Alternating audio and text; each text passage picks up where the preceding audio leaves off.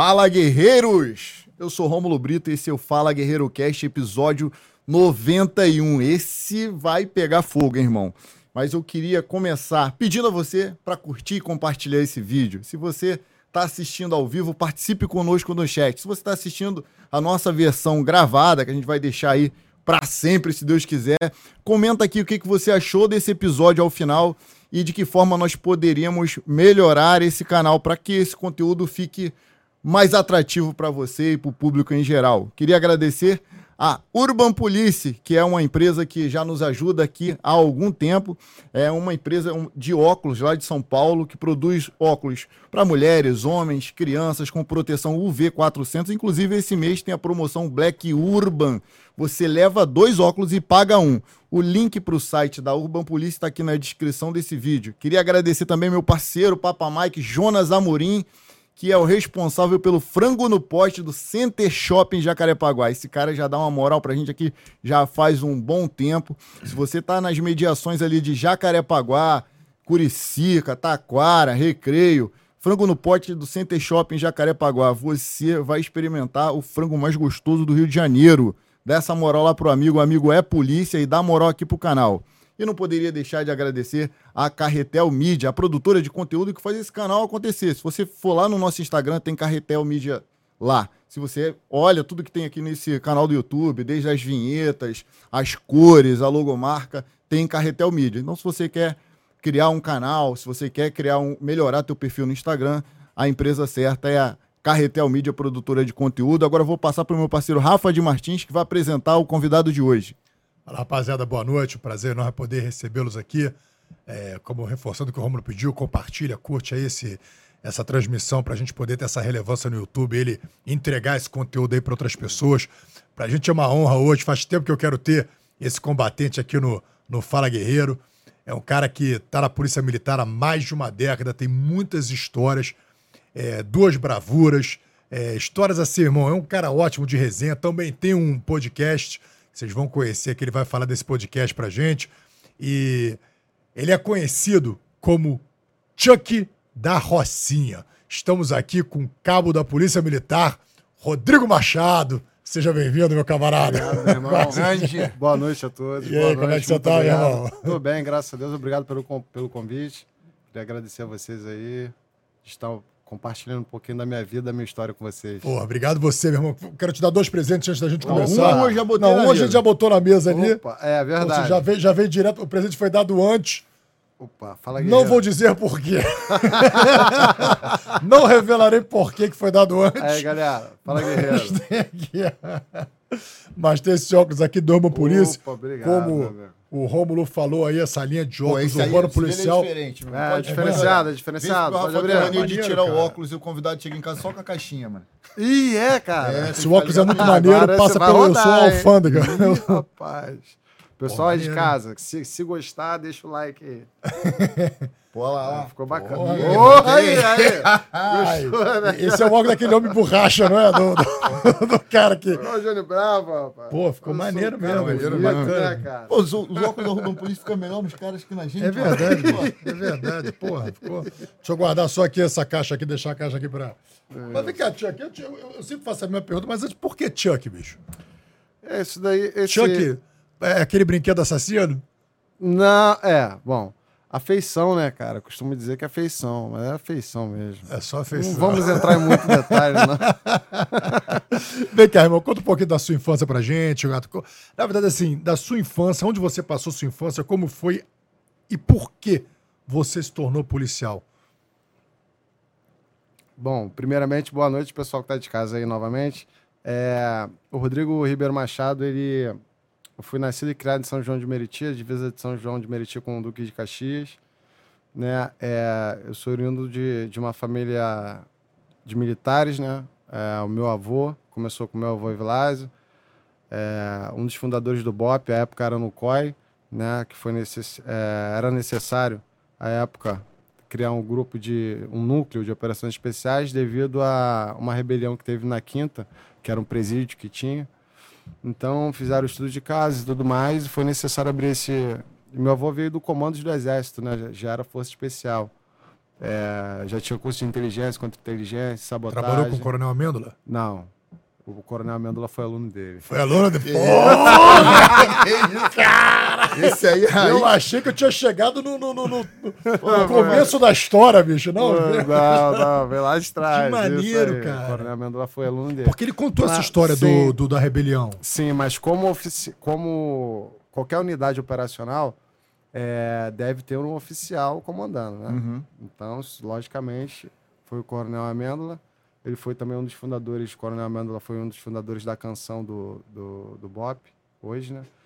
Mas o precursor, é, em verdade, foram o pessoal, foram os três policiais, os três militares que vieram do Exército, né? Que é, foi meu avô e mais dois militares do Exército brasileiro.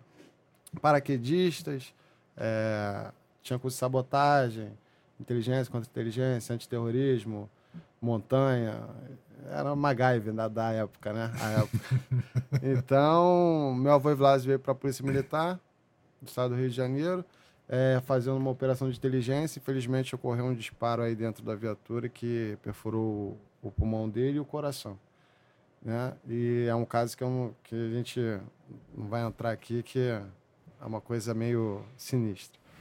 Então, do meu avô Evilásio Ribeiro Rodrigues, esse segundo sargento, veio meu tio Márcio, foi assassinado também. Minha mãe prestou concurso à época junto com meu tio Marcos, que à época a mulher deveria acertar a prova toda, ela só errou quatro questões do, do concurso da, época, mãe. da minha mãe.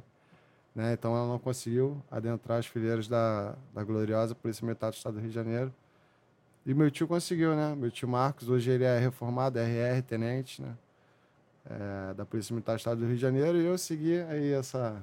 Pô, que maneiro. Tem, tem essas referências, né? Tem, tem essas referências. Mas aí você decidiu. E aí, aí você falou, você é Polícia Militar.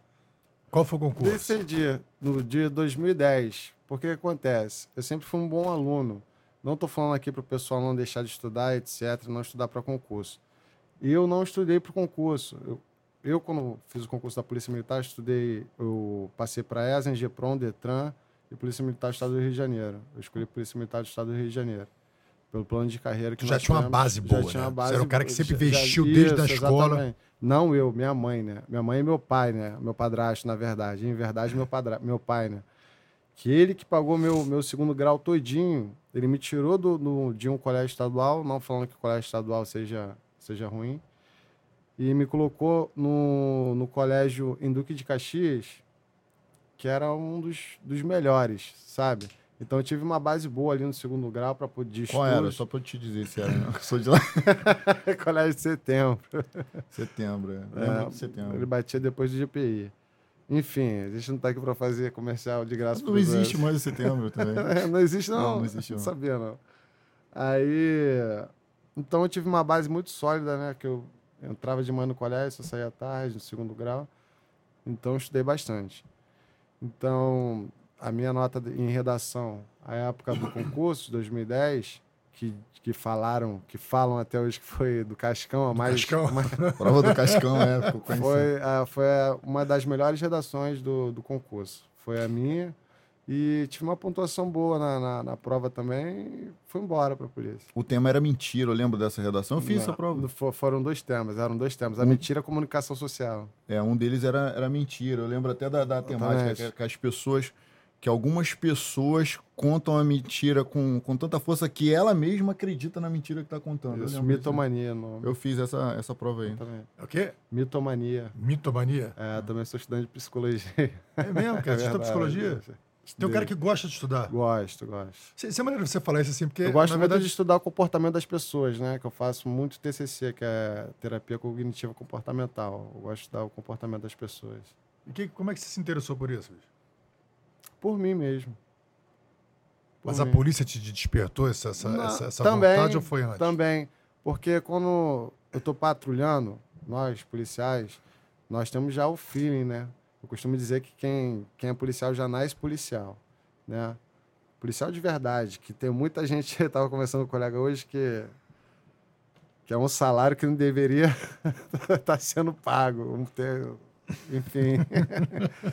então, tem muito policial aí que, que só entra na polícia para pegar carteira, para pegar a pistola, para.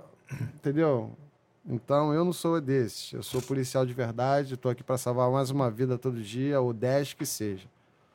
É, eu entrei para a polícia para poder sempre, todo dia, acordar.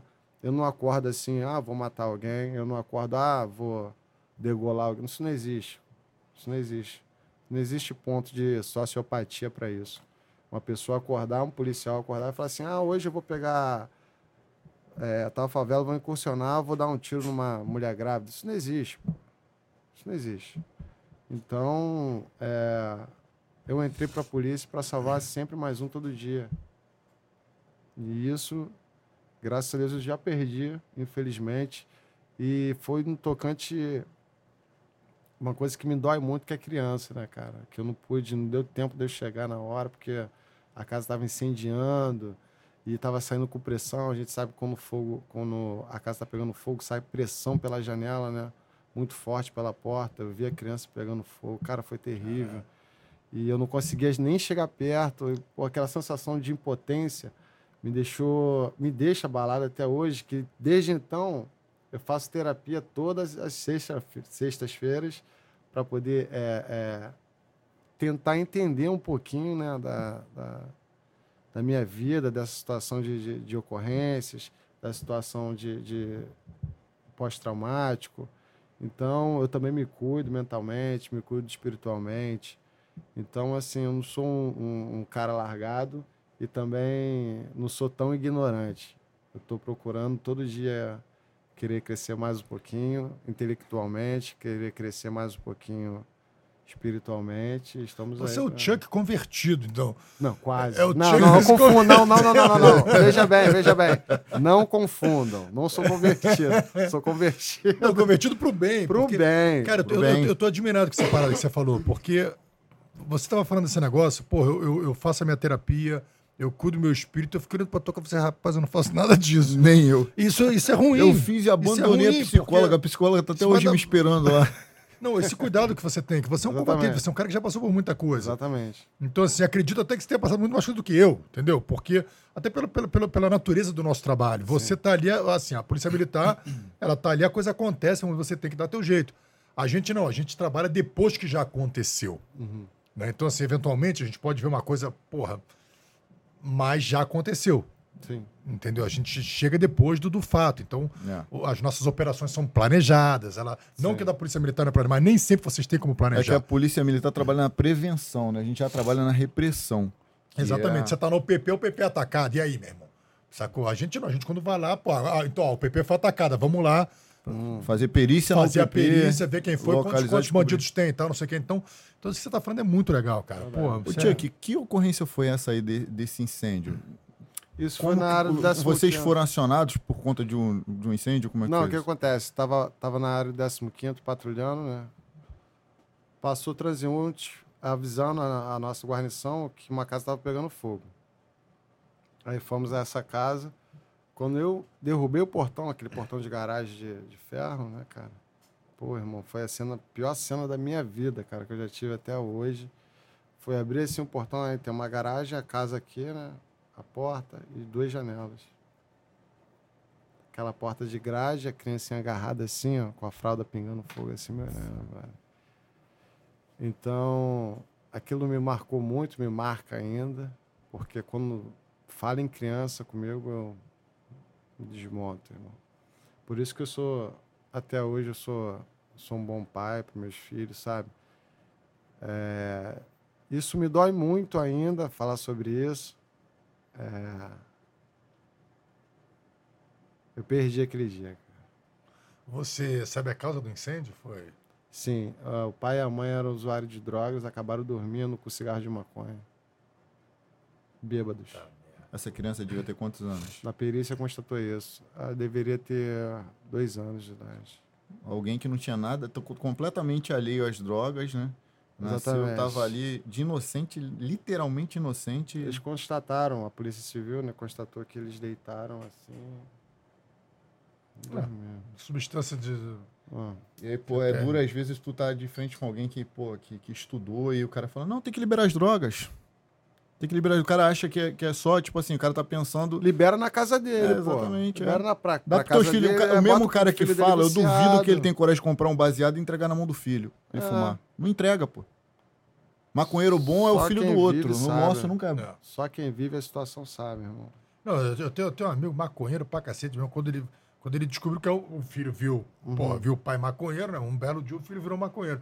E o cara veio me falar depois que o, porra, que o filho tá falando maconha. Cara, ele não veio amarradão, meu irmão. Ele veio, porra, meu irmão, meu filho, caralho. A droga, a droga em si é a doença da obsessão e da compulsão. A pessoa que é usuária de drogas é, é obsessivo e compulsiva. Tudo começa com a obsessão. Você com a ideia fixa naquilo ali. E já aconteceu situações, ocorrências da, do filho bater na mãe para tentar pegar dinheiro para comprar drogas. E quando o cara consegue o dinheiro, que ele consegue a droga ou que seja, seja, é, ele entra na compulsão. Quando ele entra na compulsão, já é um outro estágio diferente que o cérebro entra, que ele sempre vai querer ter prazer o tempo todo, sempre ter prazer o tempo todo. Só que o que acontece? Aí depois, quando ele para, que ele não consegue mais, aí vem a ressaca moral. Que é isso que destrói, né? A maioria das pessoas entra em depressão, né? E é dolorido, sabe? Então, assim, realmente é uma doença, é um, um, um fato que, que eu acho que precisa de muita análise, de muito estudo, de, de referente a isso. Tem pessoas que conseguem, usou hoje, tá bom. Leva na boa, né? Leva na boa. Mas tem gente, tem pessoas que não conseguem. Você falou uma coisa interessante, cara, esse negócio do comportamento compulsivo, né? Exatamente. Então, assim, o, o cara que tem um comportamento compulsivo, qualquer coisa que ele se propõe a fazer, ele vai às raias da loucura, ele vai ser um cara dedicado. Então, se esse cara é compulsivo, ele se começa, ele toma gosto pelo esporte, Não é só droga, ele vai não. ser um atleta, Isso. meu irmão, dedicado, disciplinado, focado, tal, não sei o quê. Se ele vai para os estudos, o negócio é assim, Exatamente. o problema é. E, e- e essa coisa de comportamento compulsivo é uma coisa muito comum. É muita gente que tem. A, Exatamente. porcentagem de pessoas que tem esse tipo de comportamento é muito grande. É era- Se é esse cara entrar nas drogas, se esse cara entrar nas drogas, meu irmão, ele vai emburacar nas vai drogas. emburacar. Então o problema é, quando você facilita o acesso às drogas e torna aquele acesso mais comum, você está aumentando as chances de destruir uma série de vidas que poderia talvez focar numa coisa boa para ele. Ele conhecendo a droga, ele pode Exatamente. se afundar aquilo ali e trazer um problema social. Você traz o problema para a família, depois da família para o vizinho, para a vizinhança, para o bairro e, e- E assim vai. Ele Estado. vai levando assim. e aí um- é o que a gente está vivendo hoje. Não é legalizado, mas é tratado de uma forma muito tolerante demais. né? Inclusive, isso é uma doença classificada no Código Internacional de Doenças, né, no CID-10-F10, é, que é a doença da obsessão da compulsão de drogas lícitas ou ilícitas. Né? Lícitas são é, o álcool, o cigarro, e ilícitas nós sabemos quais são. Então, existe, existem né, as pessoas sim, que são doentes, existem as pessoas que estão ali só para bagunçar ali o coreto. Então a gente sabe dividir quem é quem, né? É. Chuck, vamos, vamos voltar na, no que eu digo, eu costumo dizer que é a melhor fase do policial. Pra mim foi a melhor fase porque a gente, não sabe, a gente não sabe que é a melhor fase. E a gente descobre depois que a gente começa a ver nossos colegas tombarem de verdade, as simulações acabam, aquelas treinamento de patrulha acaba e agora a patrulha é de verdade, daqui a pouco um amigo tomba na tua frente. Então, eu costumo dizer para quem está estudando para a polícia ou para quem já está no curso de formação, aproveite o curso de formação. Você não sabe ainda, mas essa é a tua melhor fase da polícia. É a hora de fazer amigo, a hora de zoar, de trollar. Ainda não é a Vera. Vamos falar do teu curso de formação. Nossa, meu curso de formação lá em 2000 e- 26 de dezembro de 2011. Depois do Natal, depois de 25. Nós entramos ali no, no solo sagrado da Invernada dos Afonsos, né, cara? É, entramos em forma ali naquele campo. Ali eu, eu tive a sensação de que eu ganhei a batalha. Por que eu ganhei a batalha? É, vou voltar um pouco lá atrás. O meu tio Marcos, né, que é, foi P2 a vida inteira, né, trabalhando em serviço de inteligência lá no 15º Batalhão. É, existe uma piscina, né, uma área de lazer lá, que no fundo dessa piscina tem um brasão do 15º Batalhão. Quando eu tinha 10 anos, todo final de semana, meu tio ia, ia lá, buscava eu, meu irmão. Que é o leão, né? É, o Leão. É, o meu irmão, os meus dois primos, né? Um já faleceu, infelizmente. Meu irmão e meu- meus dois primos, né? E tinha o churrasco lá que nós fazíamos, né? Meu tio fazia, tinha 10 anos apenas. Eu encostava naquele brasão, nadava, nadava, encostava, você policial. Aí, subia, aí da- descia, nadava, nadava, você policial. Aí subia, subia. Com 10 anos de idade. Aos meus 23 anos de idade, eu fui, marquei um RAIS e fui tirar um serviço pro RAIS. Eu era motorista do, do meu tio, que já estava para sair. Ele era da supervisão. Maneiro, cara. Aí eu dirigi para ele. e no outro dia teve uma festa no batalhão. Aí eu mergulhei na piscina, encostei no brasão de novo. Eu falei, agora eu sou policial. Eu encostei no brasão e subi. E comecei a chorar, né, cara? Porque foi uma coisa muito muito boa na minha vida, assim, uma coisa muito marcante, né? Então, o curso de formação lá nosso é, foi muito bom, tenho que reclamar. Aprendi muita coisa na Polícia Militar do Estado do Rio de Janeiro, apesar de é, ter vindo da, da, da Força Aérea Brasileira. É, foi muito bom o nosso recrutamento, aprendi muita coisa. Tá? É, recruta, tem aquela situação que, que tem que aprender mesmo, né? Quem é sabe. Recruta tem que aprender mesmo. Então, foi muito bom a minha época de recrutamento. Não tem que reclamar. Aprendi muito sobre direito, coisas que eu não sabia, né? Direito administrativo, direito penal, direito constitucional, etc. Aprendi muito sobre direito ali no, no recrutamento. Ralei muito também, corri muito. Coloquei minha carcaça em dia, graças a Deus. E foi muito bom, cara, meu recrutamento. E os perrengues? Ah, parceiro, os perrengues era demais. cara, eu lembro de um oficial, cara, que ele. O comandante da nossa companhia tinha saído, entrou um outro. Ele criou uma linha imaginária, cara, atrás do. tinha a nossa sala de aula, tinha uma linha imaginária. Quem passar daqui vai ficar de LS, licenciamento assustado, que é final de semana lá no Cefap, né? Não, não poderia ir para casa. Pô, toda hora eu tava nessa linha imaginária. Eu tava fora da linha imaginária, eu tava, né, pro, pro lado da sala, não tava da, na linha imaginária. Ele passava, você tá na imaginária, tá preso. Acho que eu fiquei preso os quatro, os quatro finais de É, semana. nem que ele imaginava na hora, né? Ele É, imaginava. pô, tô imaginando aqui, pô, não, tá fora da linha. Mas, mas chefe, tá fora da linha, tá, tá, tá detido. Que isso? Foi. Mas o perrengue foi esse que, passo, que eu passei. Não teve, assim, coisas assim. Assim, quando você é, tira a liberdade da pessoa, do, do convívio do lar, da casa, é um pouco meio sinistro. Mas como eu já fui militar né, da, da Força Aérea Brasileira, eu, eu tirei de letra, né, cara? Mas esse, esse lance da linha imaginária aí, até pegou. hoje, né, aí me-. Foi, foi, esse aí, foi esse aí que o, que o capitão prendeu todo mundo? Foi nessa aí? Foi, foi nessa aí. O capitão prendeu Ele todos passou, os alunos. Todos os alunos. Ele passou em cada pelotão, porque o- eram um, dois, três, quatro. Quatro pelotões desse lado, quatro de outro, quatro salas. Aí tu- o carro passava assim, né, por trás dos pelotões. Ele, tá preso, tá preso, tá preso, tá fora da linha imaginária. Tá preso, mas que linha é essa que ninguém entendia? Vocês muito bacana. imaginaram a linha no lugar errado, cara. É, é. Pô, recruta é mais do cão, né? Pior é, pior é você, pior é você chegando na parada olhando pro chão, meu irmão. Onde é É. que tá a linha agora? É será? Que é linha? Será que é aqui? Aí você tinha que ficar paradinho. Peraí, vem mais pra cá, vem mais pra Você cá, aí, você lembra daquele filme bizarro que as pessoas estavam num navio e viam uma linha cortando geral? Isso, isso. Não lembra, não? Lembro, lembra desse filme? Lembro, lembro, Você que tá aí, comenta aí. Tu lembra desse filme?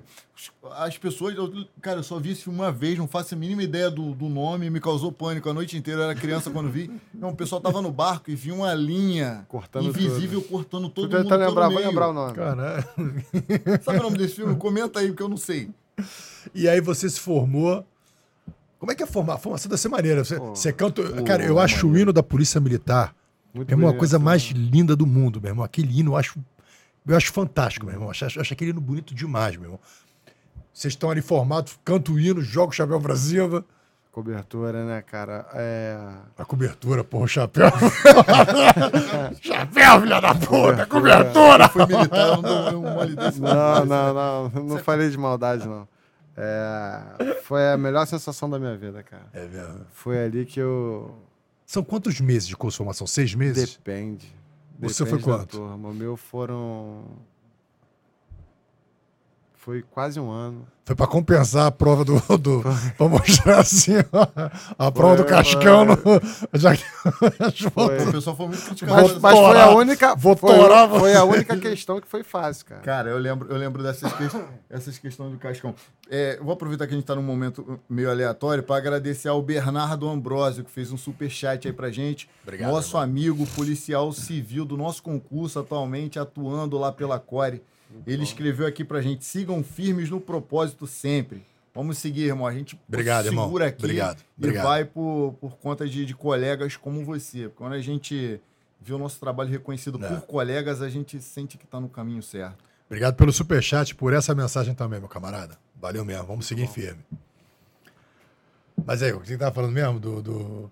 Ah, da prova do Cascão, que você falou só do Cascão que foi. Ah, foi só a questão do Mas casco. Pô, foi pessoal horrível saber, porque tem muita gente- né, Não, Não, tinha irmão? outra, tinha outra Não, questão tem que muita era gente que não Ah, não, sabe. não, era- explica, eram Da manga, da manga que cai no quintal, tipo assim.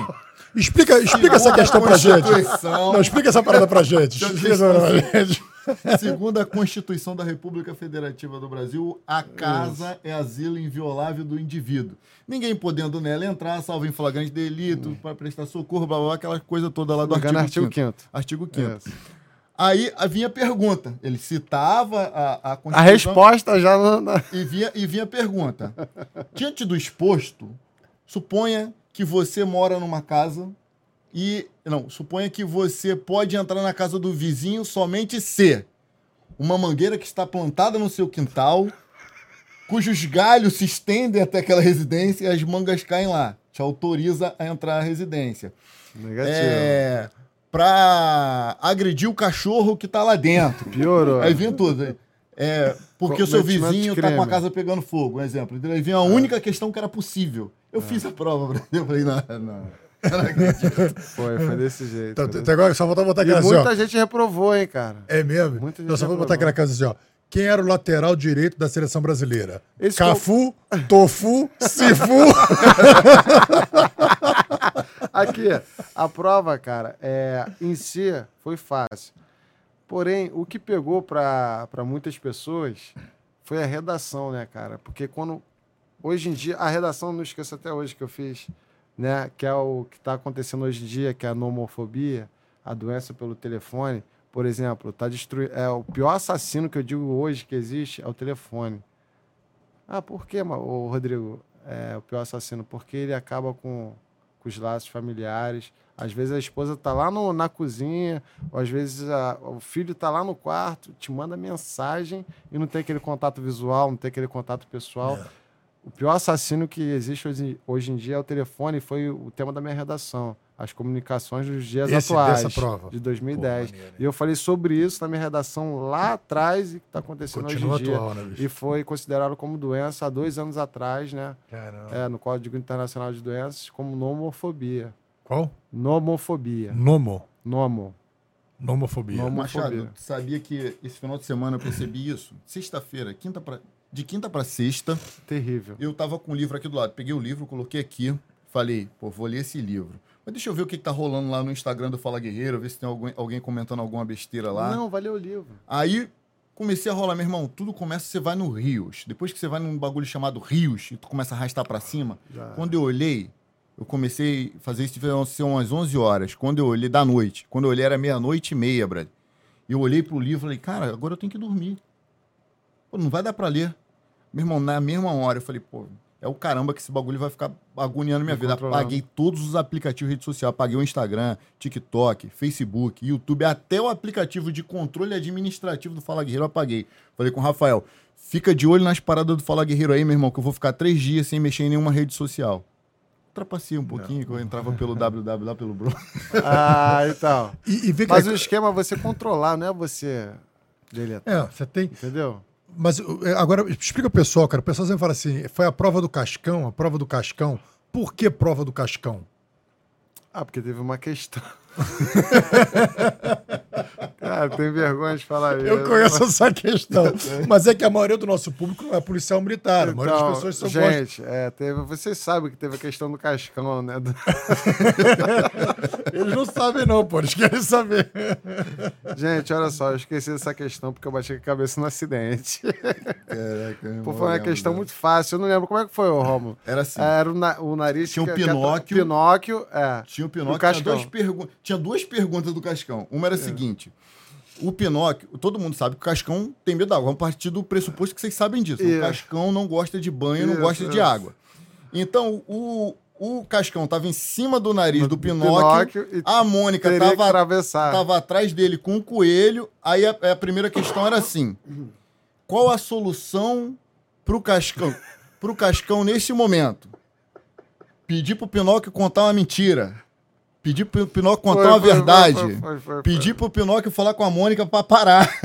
Aí todo mundo sabe, se você sabe que o Pinóquio, quando ele conta uma mentira, o nariz cresce, né? Então a resposta certa era pedir pro Pinóquio contar uma mentira.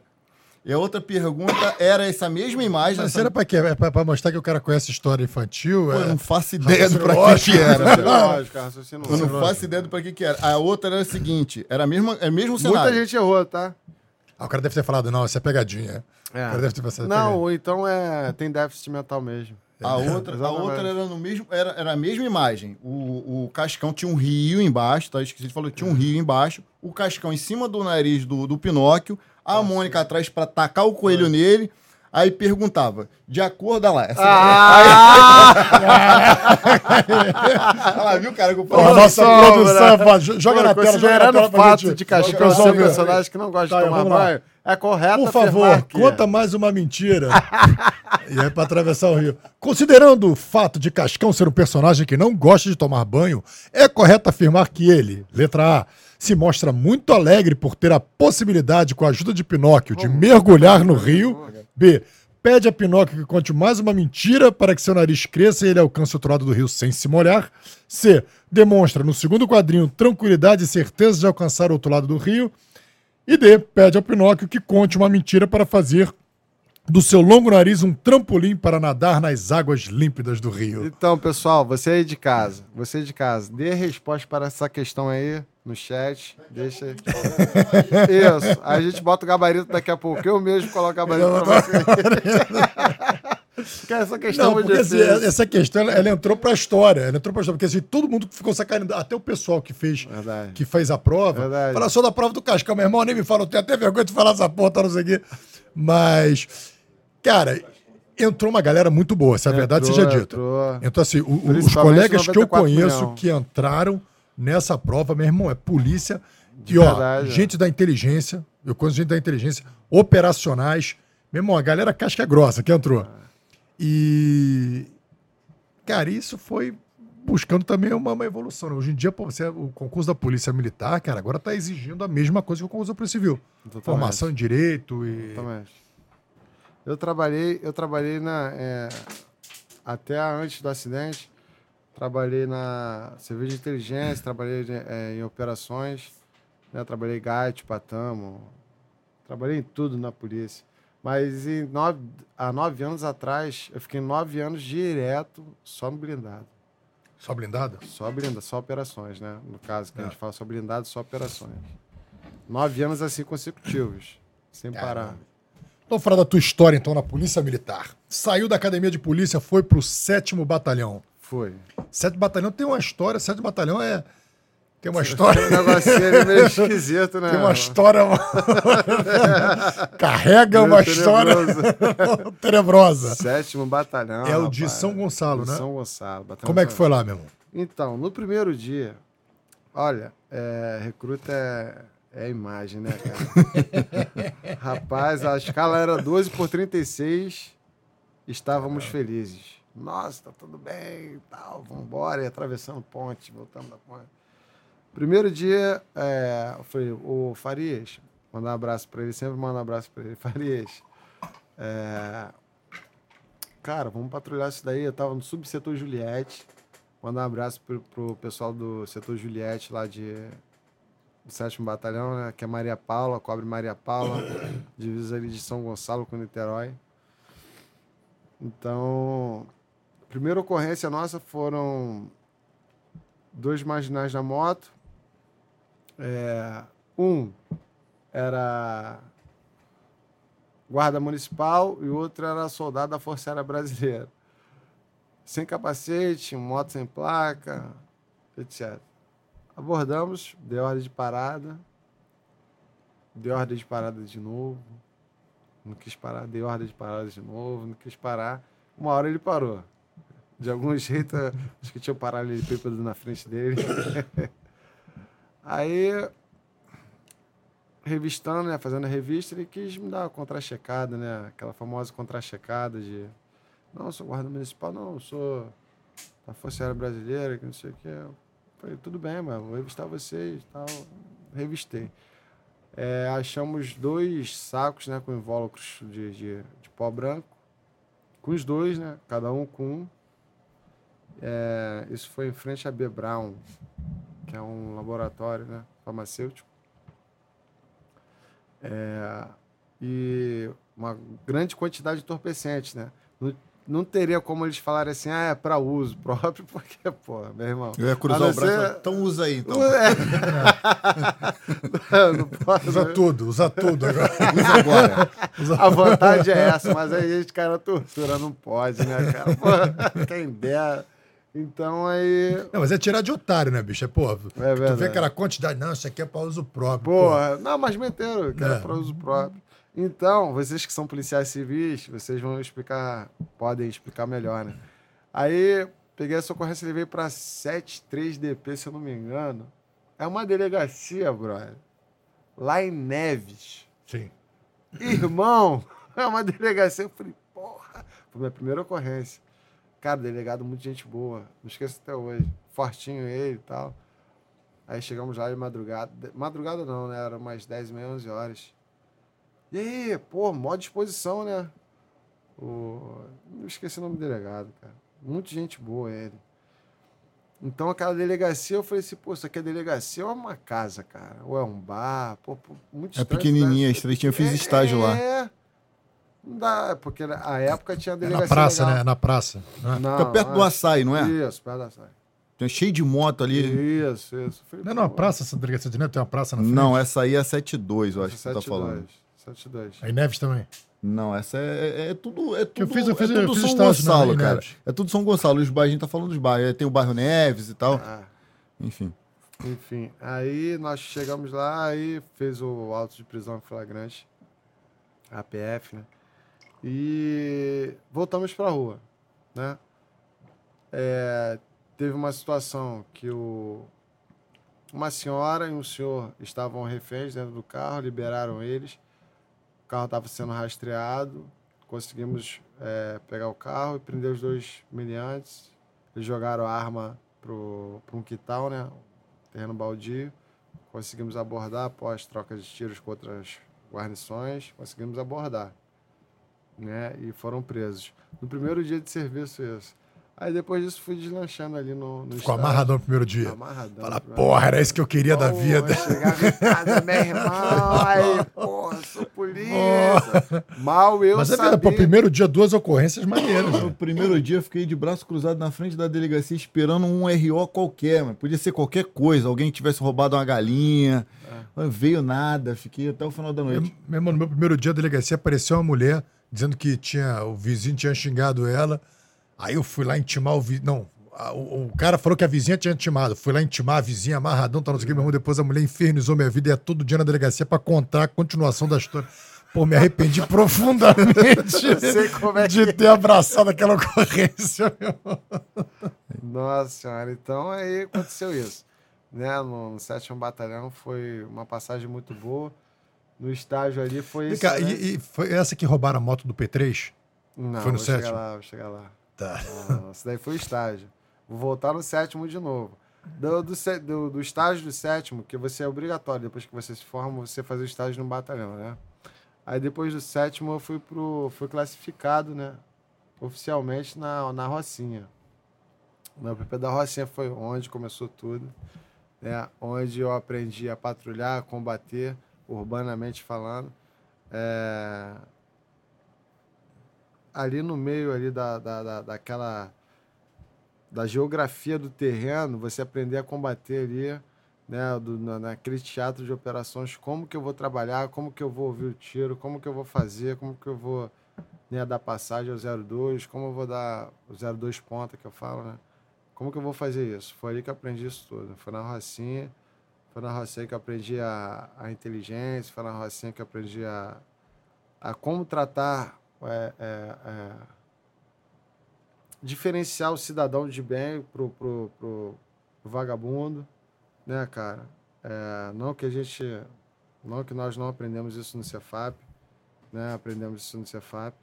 Então, foi lá na Rocinha, com a experiência da Rocinha, que eu, que eu aprendi a ter essas diferenças, trabalhar com inteligência, você saber quem é quem pelo feeling, né? Que policial tem que ter isso, não adianta você já, já eu cansei de falar já em vários podcasts. Não adianta você entrar para a polícia, não adianta você fazer concurso. A polícia, é, quem é policial é um sacerdócio. A polícia é um sacerdócio. Você tem que entrar sabendo que é isso que você quer. Yeah. É. Não entra atrás de pistola, não entra atrás de carteira, que não vai conseguir ou então vai morrer.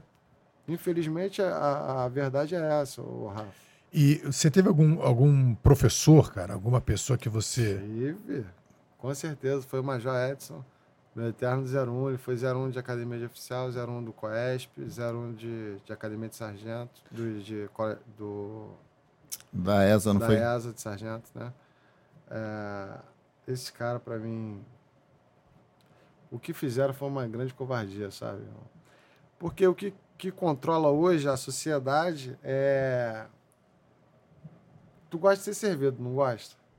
Sim. Tu gosta de ser servido? Óbvio. Então, a sociedade está fazendo o seguinte: ela senta no sofá, o que colocar no ouvido dela, o que colocar no ouvido dela, ela tá, ó.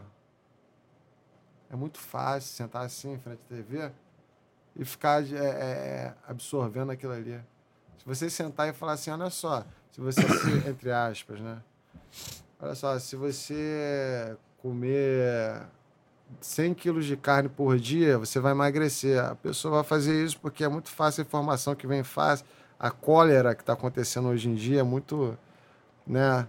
É, quem fala muito isso é o delegado Rui Chester, mandar até um abraço para ele, meu grande irmão, meu grande irmão fraterno, né, cara? É, então, a cólera da, da, sociedade hoje em dia é essa. É a notícia, aquela falsa notícia velada, né? É, é muito fácil falar, escutar, na verdade, e falar, não, aconteceu isso. Igual o caso né, que repercutiu demais, que inclusive eu era da equipe, né? E graças a Deus ou não, eu estava de férias, independente é, do caso Amarildo, eu estava de férias e meu grande professor, eu observei depois de, de uns dias que aconteceu esse incidente com esse vagabundo marginal, né, que está comprovado nos autos, né, pelo serviço de inteligência, feito pelo delegado senhor, delegado Rui Chester, e o pessoal da ação controlada. Tem informações, tá tudo no inquérito, tá tudo perfeitamente prescrito lá. É, quem era ele, o que, que ele fazia. Uma pessoa comum, uma pessoa, um cidadão de bem, não vai carregar droga, não vai guardar arma. Eu não faço isso. Cidadão de bem que esteja vendo agora, se você faz isso, você é marginal. Eu não vou carregar droga dentro de saco de entulho. Não vou carregar arma dentro de saco de entulho, dentro de colchão, de colchonete. Eu não vou fazer isso. Então tá tu, tudo que eu falo é comprovadamente.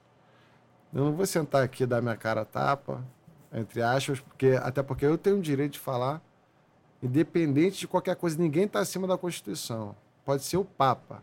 Ninguém está acima da Constituição. Ninguém está acima da Constituição. Eu tenho uma história para contar e ninguém vai me pedir de contar, sabe? Então, é, o que nós temos sobre isso, é, em relação, o que eu posso falar sobre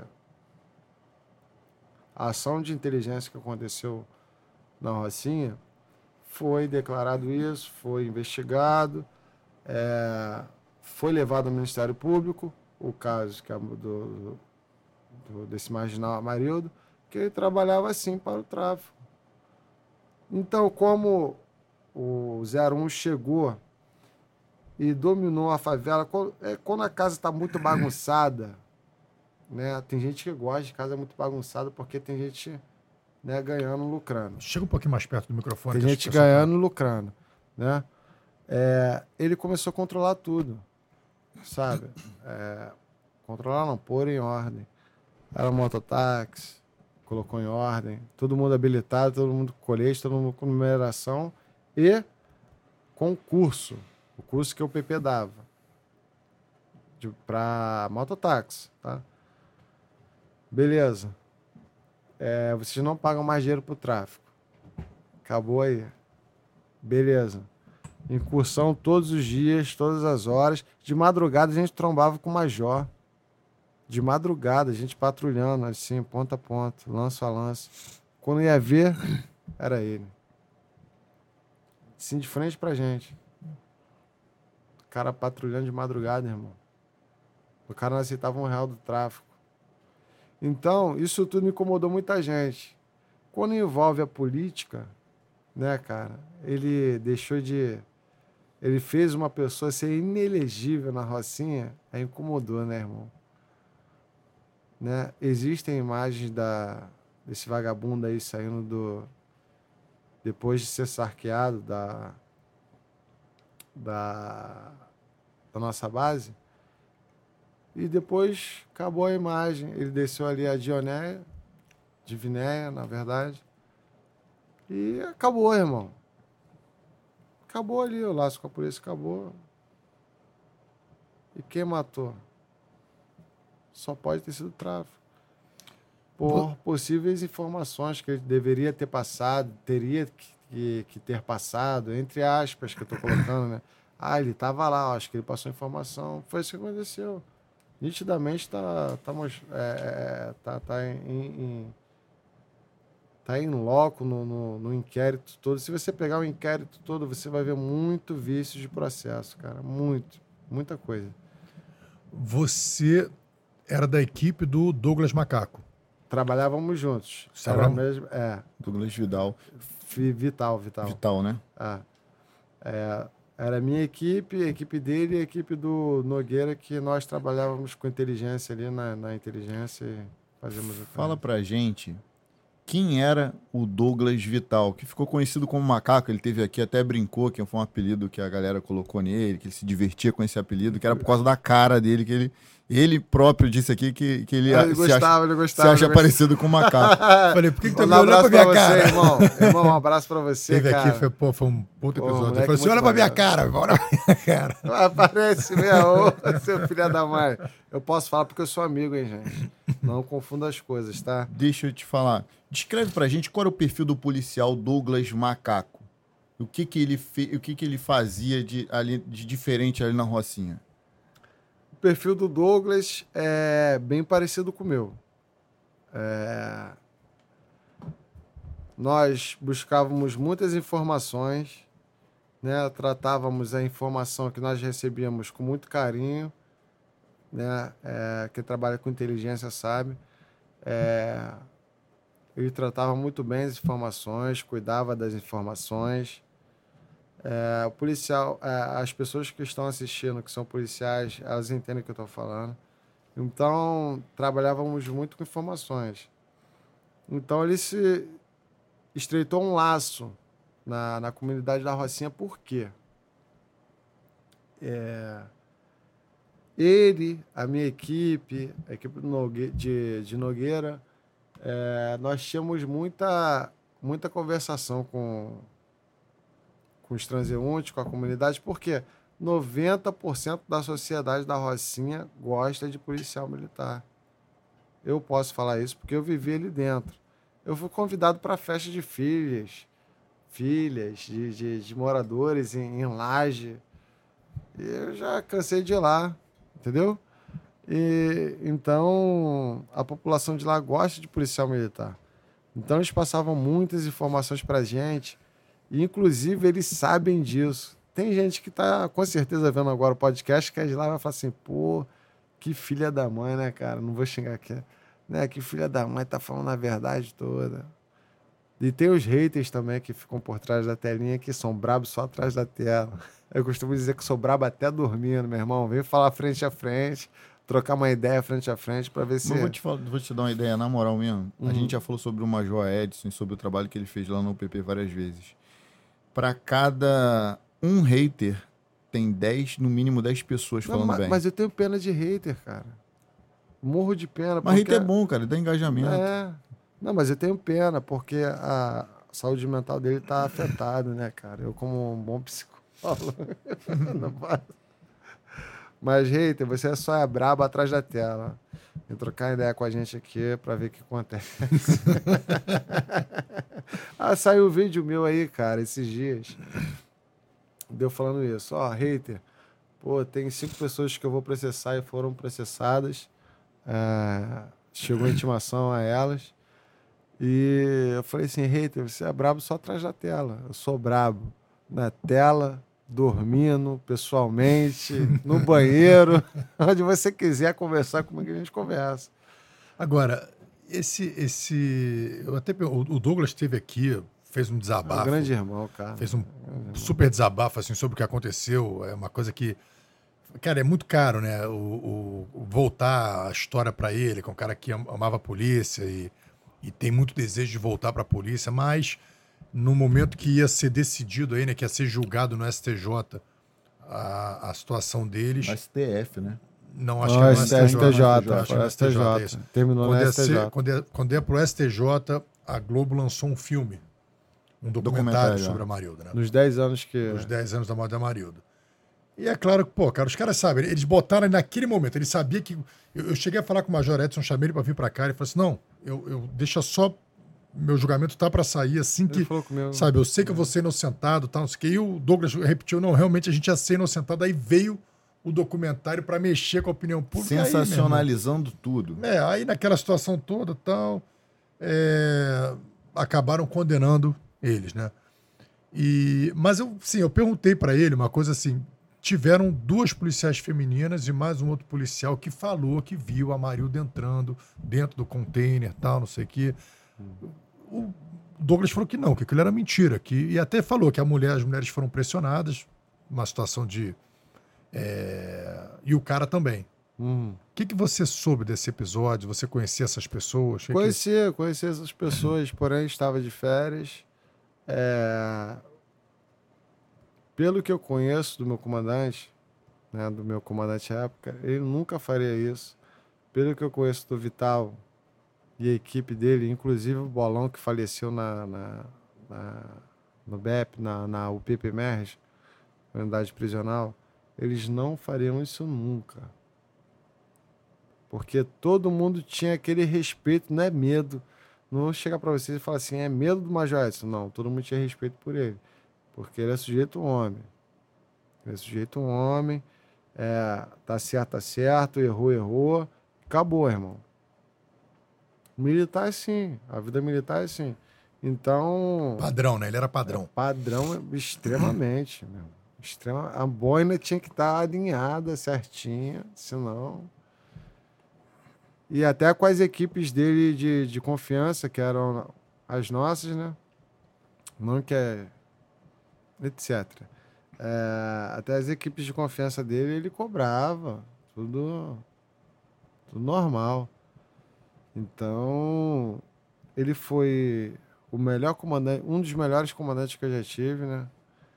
E até hoje o que eu sinto sobre esse caso é repulsa demais, cara. Porque eu vejo a sociedade, o, o como é fácil controlar as pessoas que são ignorantes. Sabe? Assim, é igual acontece com, com governo atual. Vou dar um auxílio gás, um auxílio. é, é, é, qualquer tipo de auxílio que existia, né? A época. É como se fosse aquela época de Roma, do, do pão e circo, pão e vinho, pão e circo. Eles vão ver dois homens se, se degladiando ali com leão, com homens, um matando o outro, e vão ficar felizes. Hoje a sociedade está doente.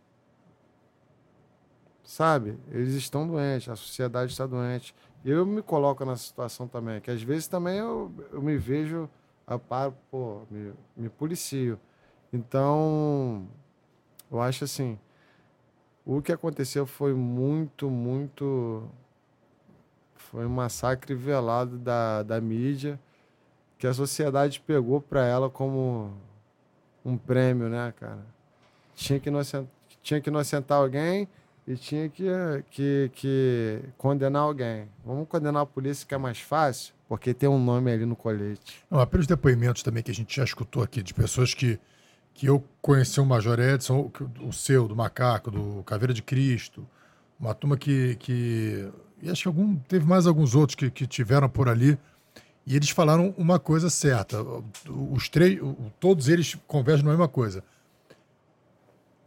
Major Edson e sua equipe estava trazendo um problema grande dentro de um mercado que já era um mercado ilícito, é, ilícito e ilegal que já era explorado dentro da Rocinha há muitos anos, há muitas décadas. Não só de tráfico de drogas, que já é. Não, foi prostituição. Era, era prostituição, era mototáxi, era é, né, cabo net, era. Ou seja, é muito dinheiro que, que era distribuído ali de uma, forma irregular. Paralela, uma né? economia paralela, e ele chegou e começou a porra, travar tudo. Então, aí você tá mexendo, pô, com, com muita gente que ganha muito dinheiro, com políticos, gente que financia partido.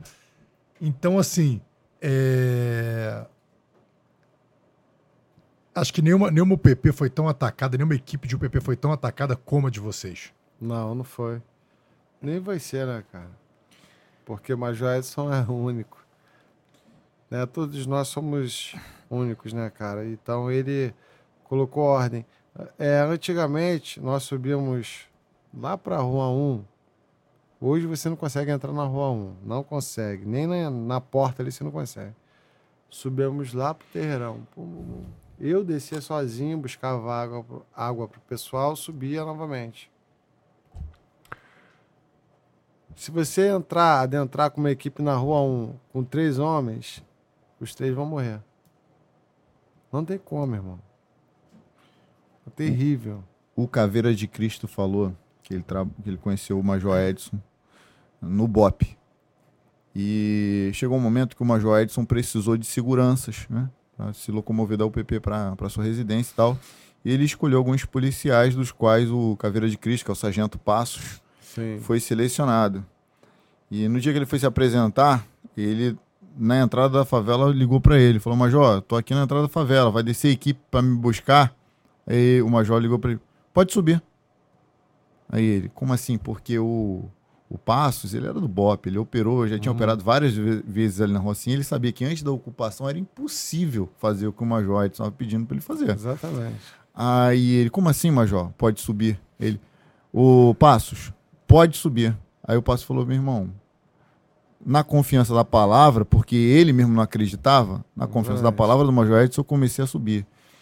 E passei pelo local onde tinha morrido meu parceiro de trabalho. Que estava tudo bem. Que, que ele até se emocionou quando falou. Eu olhei para o lugar onde meu amigo tinha morrido e continuei subindo, continuei subindo. E eu cheguei lá e abracei o Major e me apresentei para o serviço. E a Rocinha era outra Rocinha. Era diferente. E o Rafael falou aqui, eu posso até citar os nomes que eu lembro, basicamente todas as pessoas vieram aqui. Major Novo, falou bem pra caramba do, do Major Edson. É, Rodrigo Pimentel, falou bem. O, o, o Sargento Passos, você tá falando. O, o Major Edson é um cara que ele é unânime. Não tem como dizer outra palavra. Ele é unânime. Até quem participou do julgamento dele falou bem dele teve que em algum momento falar bem, falar bem dele.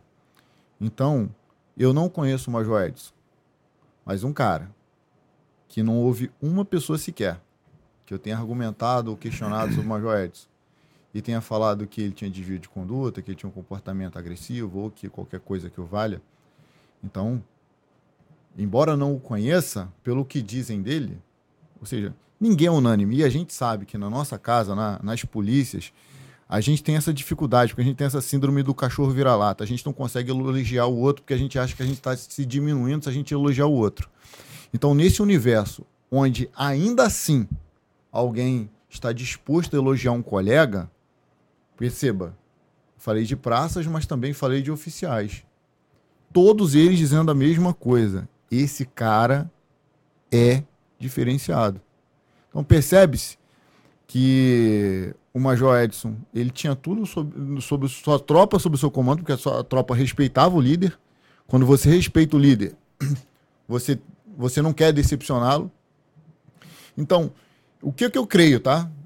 Ah, com base em vários testemunhos que eu já ouvi aqui no Fala Guerreira, a gente está em 91 episódios e boa parte a gente ouviu pessoas que atuaram lá no Rocinha. O que, que eu creio? Eu creio que houve uma grande distorção sobre tudo que aconteceu lá na Rocinha. Ah, Romulo, mas você está dizendo então que os promotores é, promoveram isso? Não, não estou dizendo isso. Eu estou dizendo que talvez algumas provas mal compreendidas ou talvez testemunhas má, mal intencionadas tiveram e juntamente com a mídia, que é, naquela época não tinha o que tem isso, isso hoje, podcast, Instagram, as mídias sociais que eles tanto tentam, tanto tentam calar. Não tinha nada disso. Talvez se fosse hoje, o Major, o Major e sua equipe não, não teriam sido condenados. Porque as falsas narrativas, você começa a repetir uma mentira, repetir, repetir, repetir, aquela mentira acaba se tornando verdade. Porque a única coisa que chega na casa do pobre é o quê? TV aberta. E qual o canal que todo mundo tá vendo? Aquele que todo Acabei mundo. de falar agora. Aquele que todo mundo vê. É Hoje em dia, pouco se vê televisão. Eles estão tendo cada vez mais trabalho para convencer as pessoas da verdade deles, que é uma verdade que só existe para eles. Então, do meu ponto de vista, humildemente, nunca li uma folha do inquérito, mas com base no teu testemunho, no testemunho do Nogueira, no testemunho do Douglas Macaco, no testemunho do Rodrigo Pimentel, no testemunho do, do, do, do Coronel Cajueiro, no testemunho do, do. Major Novo, que é um cara íntegro pra caramba. Um cara respeitado na instituição e fora dela. Então, com base na, no depoimento de todas essas pessoas íntegras, cara, eu não tenho como dizer que o, o Major Edson e sua equipe cometeram o que eles dizem que, que cometeram. Entendeu? Vou te contar uma ocorrência que o Major Edson me deu folga meritória. É, eu estava patrulhando juntamente com meu companheiro W Santos, que hoje em dia está no choque, um grande irmão meu. É, abordei um elemento armado. Hoje em dia eu sei que essa pessoa está no caminho certo, que eu vou contar para vocês a situação. É, levei, é, abordamos, né? Tinha um, 38, um 357 com ele na cintura, bonito, da, da Rossi. Ele tava sem camisa, com a camisa aqui na cintura. Aí eu passando, né? Patrulhando, patrulha de reconhecimento de força. Aí abordamos, né? E. Irmão, tá com alguma coisa na cintura? Não, não, tô só com 38 aqui. 357 aqui. Aí abordamos, pegamos. Aí levamos lá pro, pro container, porque tinha que ir de lá, porque nós não tínhamos viatura, que é tudo patrulhando a pé. Tinha que levar para lá para a viatura descer. Aí chegamos lá, o Major. Machado, esse maluco tá fazendo armada aí. Eu falei, pô, era isso, isso isso. Pô, ele assumiu. Ele falou que ia cometer um roubo, tava chamando outro rapaz para cometer um roubo, etc. Na área do Leblon, papapá. Ele olhou para mim, pegou três papéis assim. Cada papel tinha uma caveira, né? Aí, do contrário, era limpo. Aí botou 10, 3 e 2. Aí ele foi, embaralhou, escolhe aí. Eu fui escolher, tirei 10. Ele, 10 dias de folga meritória, meu irmão. Pegou armado, 10 dias de meritória. Pode ir pra casa, vai embora agora. Foi agora, chá. Faz a tua ocorrência e vai embora. Aí fui pra décima primeira e fui embora. Pô, que Pô, alegria, cara, meu irmão. Muito honesto, cara. Ele Vem muito- cá, conta, conta essa, como é que foi essa apreensão de drogas que você fez junto com Douglas Macaco? Ah, foi o seguinte, ele chegou com a informação, o Douglas, Macaquinho, grande irmão, forte abraço. É, Fomos pa- é, patrulhamento de reconhecimento de força. Você já sabe o que que é, né? Então nós subimos, né, a comunidade e ficou uma certa equipe em um certo local, outra equipe em certo local, fazendo ali o 360. Então, onde ficou uma equipe fazendo 360, chegou é, marginais da lei com dois sacos de lixo, né, daquele de 20 litros. De, porra. Que saco preto que a Saco gente preto bota lixo. grandão, é, que bota lixo ou corpo. é, é, não, não sou eu que boto não, tá, gente? Só assassino. Desse tamanho assim, cara. Irmão, era droga pra chuchu, nossa senhora. Aí aconteceu o embate entre o Douglas Macaco, Vital, e o pessoal que tava ali, né, os traficantes. Só que acontece? Eles sentiram que tinha uma equipe próxima e efetuaram o disparo né? É, não posso falar pelo, pelo Vital, mas, cara, que moleque bom. Cara, a polícia perdeu um excelente policial. E vou falar uma coisa para vocês. Não fiquem espantados se vierem falar mal de mim, se vierem inventar isso. Não fiquem espantados com isso, que isso daí é normal. Já fizeram com ele, já fizeram com o Nogueira vão fazer comigo. Não se espantem com isso. Eu- não me espanto. Será Se que o Nogueira é vier- aquele que tava com a gente aqui, que veio aqui É, também? Nogueira. Cabo Nogueira, pô. Cabo Nogueira, né? Tive com o Nogueira há pouco tempo na casa dele aí, lá, na, lá ali no. Inclusive, olha só, eu, eu mandei, quando a gente começou a falar de você, falar do, do macaco, eu mandei a mensagem pra ele. Falei, ó, estamos falando de você, hein? Aí ele, cara do bem, ótimo guerreiro, manda um abraço pra Nogueira, ele um abraço. e, e, e pra vocês. É um macaco. Isso é macaco. Ah, macaco. estou tamo vendo junto. você, estou aqui, estou vendo aqui vocês. Aí você, valeu, meu camarada. Então o macaco tá aí, ó. O macaco, tá aí. Macaco, ó. tamo junto, irmão. Aproveitando esse momento de descontração, o Jansen, nosso professor, nosso amigo do canal, Jansen. Fez um superchat aí pra gente. Coloca na Oh. tela, por favor. Muito bom. O Jansen escreveu aí, ó. Obrigado pelo superchat, tá, Jansen? Você é um amigo nosso. Você é um amigo nosso. Eu, pô, cara, eu, tenho- eu desenvolvi um, um- um carinho maior ainda, porque ah, a gente tem um carinho pelos nossos mestres, só que você transcende, você nos acompanha, cara. Você faz Todo questão de dia, nos desde o acompanhar, primeiro dia, é. não perde um episódio, tá sempre com a gente. Muito obrigado a você e a Audrey, tá? O Jansen escreveu: colegas de corporações co-irmãs, especialistas de outras áreas, representantes de outros segmentos ligados à segurança pública, são de sa- salutar importância para o conhecimento da sociedade de bem. Parabéns pelo podcast. Aproveita e solta os outros comentários do Jansen aí, por gentileza. Noite de muito aprendizado. Tá ali? Peraí, vai pegar? Posso mandar um abraço aqui rapidinho? Pode, claro, claro. É... Rapidão. Polícia Penal lá do Espírito Santo, Cezinha de Jesus. Meu irmão, tamo junto, muito obrigado. Tatiane, Tatiane Santos, foi minha co-host. Hoje em dia ela tá com o podcast dela. Forte abraço aí. É... Renata Machado, forte abraço também. Leonardo Mendes, tamo junto, meu irmão, da Força Aérea Brasileira. Capitã Natália, obrigado por tudo. Capitã Mariana, Capitão Luana, Capitão Léo e Major Rodrigo Mota. Obrigado, tamo junto. E o capitão da linha imaginária também fica com o nosso abraço não, também. não, ele não. ele- Tô brincando, hoje em dia ele é... Hoje já deve ser coronel já, né? Vai. Não, Tenente não, Coronel. Tenente Coronel. Tenente coronel. Ele é da turma do Coronel Blas. Ah, tá aqui, ó. Então, a mensagem do Jansen, é, noite de muito aprendizado proporcionada pelo colega Chuck, que com certeza traz em seu currículo muita experiência. Forte abraço para vocês e para o nosso ilustre irmão de armas. Parabéns e obrigado. Valeu, professor. Muito obrigado, professor. Grande Tem abraço. outro, tem outro. Ó. Boa noite, amigos.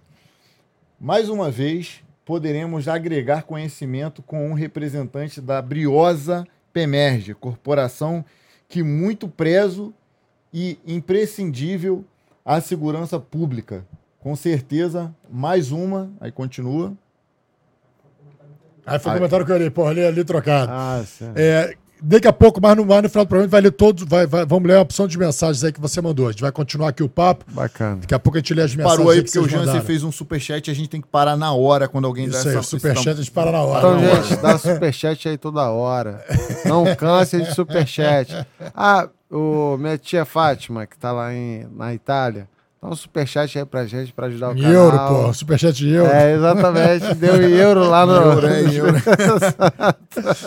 Vem cá, conta pra gente como é que foi a prisão do Buzunga. Ah, esse Quem era idiota, Buzunga? rapaz. Primeiro, quem era Buzunga e como Pô. foi a prisão dele?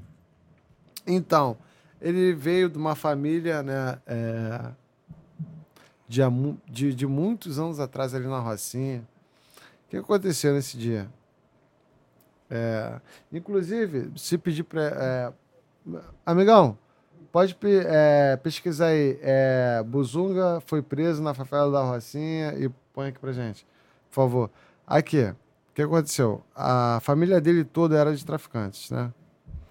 Então, teve uma operação que um determinado sargento é, dividiu a fração de, de policiais militares.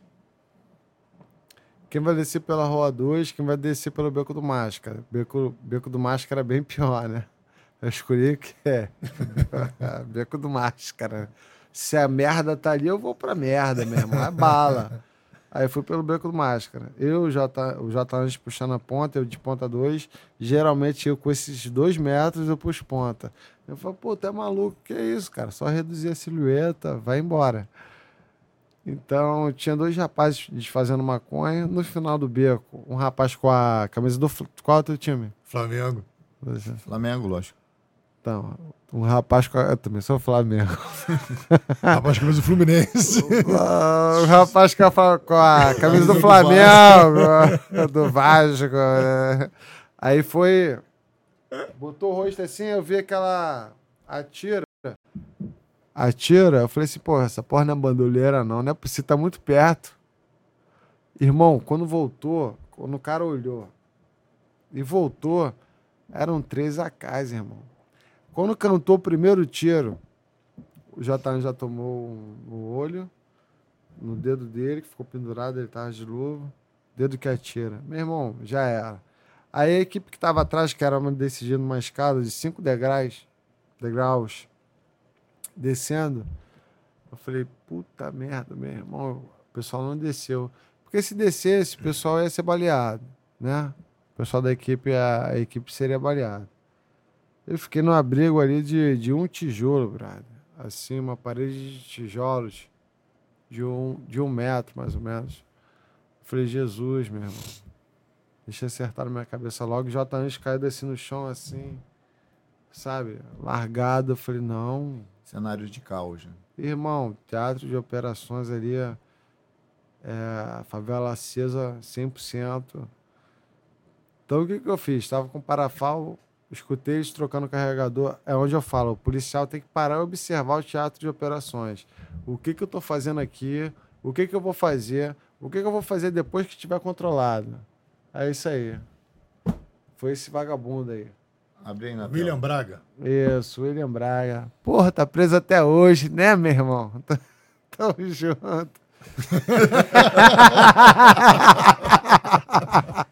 Não, mas vou contar a história dele. Aí, esse vagabundo aí, cara, ele me ofereceu, após essa troca, morre igual homem, tio, que não esqueça até hoje, eu sou correndo o J. Anjos, eu puxando Ele J. sabia teu Anjos. nome? Sabia, sabia meu nome. Eu sou correndo J. Anjos ali. Aí eu escutei eles trocando carregador. Foi a hora que eu saí do abrigo, socorri o J. Anjos. Morre igual homem, Tchoque, morre igual homem. E onde eu tava, eu podia pegar os três. Inclusive esse vagabundo tava. Esse Buzunga. William. Aí eu falei, porra, onde eu tava, eu podia pegar os três. Eu falei assim, e se meu fuzil falhar? Eu já tô no quinto carregador, que já tá, já tá pegando o carregador do J Anjos. Pegando já o carregador J Anjos e, usando, porque foi muito tiro. Aí esse vagabundo aí foi e correu. Aí a coronel, quer dizer, a major Priscila época, né?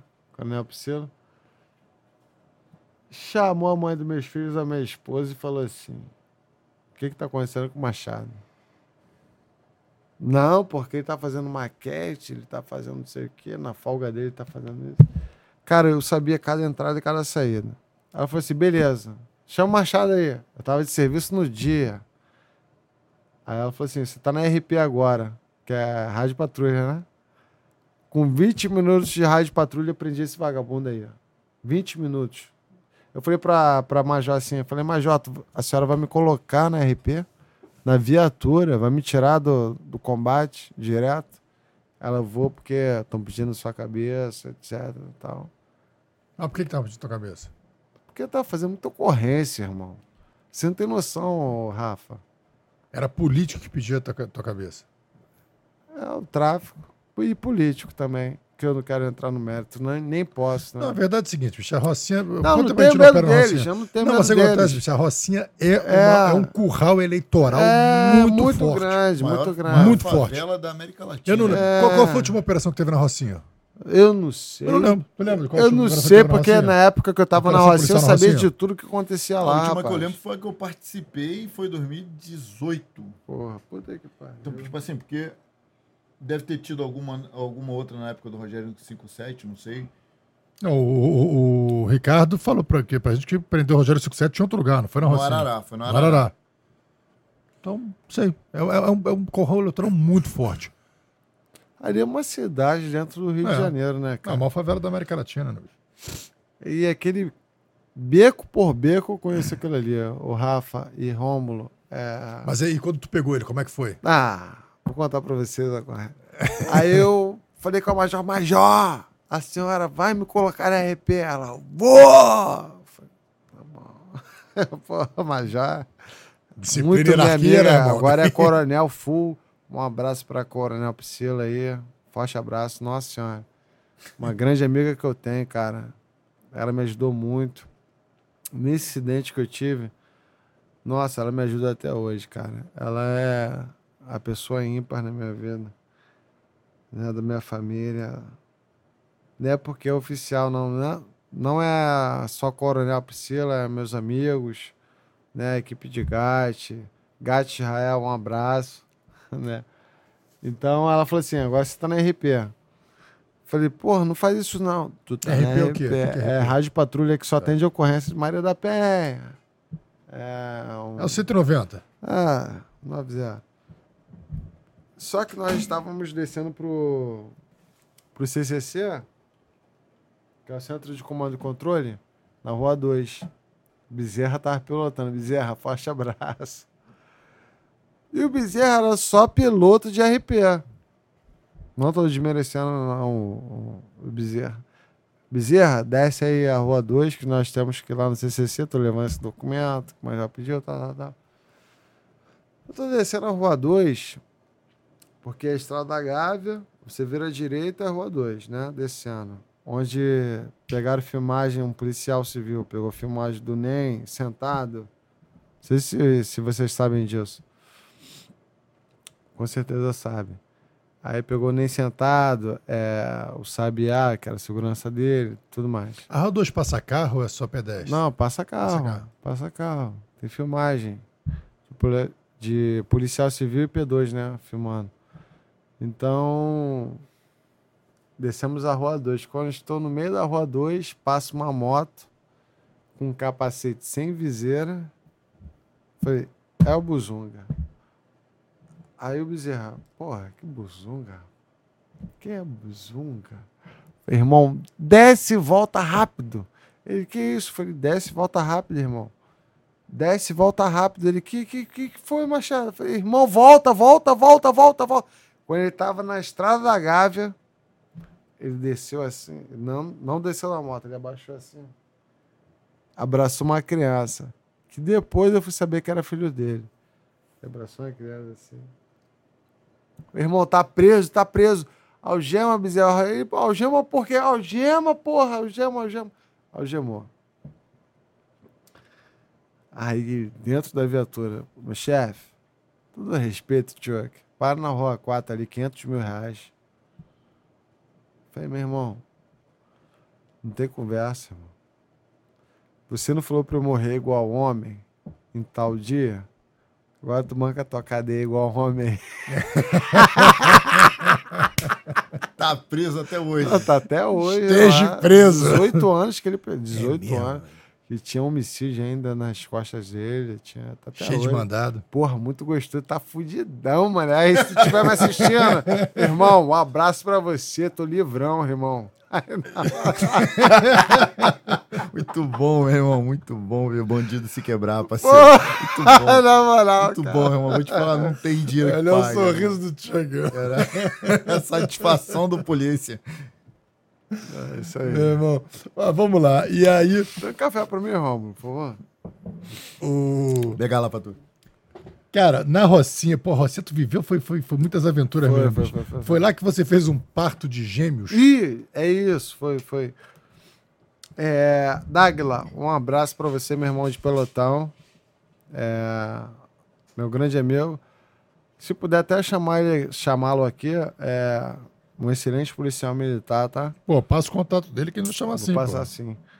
É, por Dagla é um irmão Fora chamar do o comandante geral pra, pô, pro cara poder, pô, liberar a galera de novo. Quem é o, Não, poder liberar a galera de novo de vir aqui nos quem podcasts. é o coronel? maneira. É, pô, aqui é tranquilo, pô, aqui ninguém, aqui não tem... É, eu não, Mas vamos lá, fala do parto dos gêmeos. É, não vai entrar nesse mérito aí. é, Dagla, um abraço pra você, meu irmão, do meu pelotão. Estudamos juntos, trabalhamos juntos.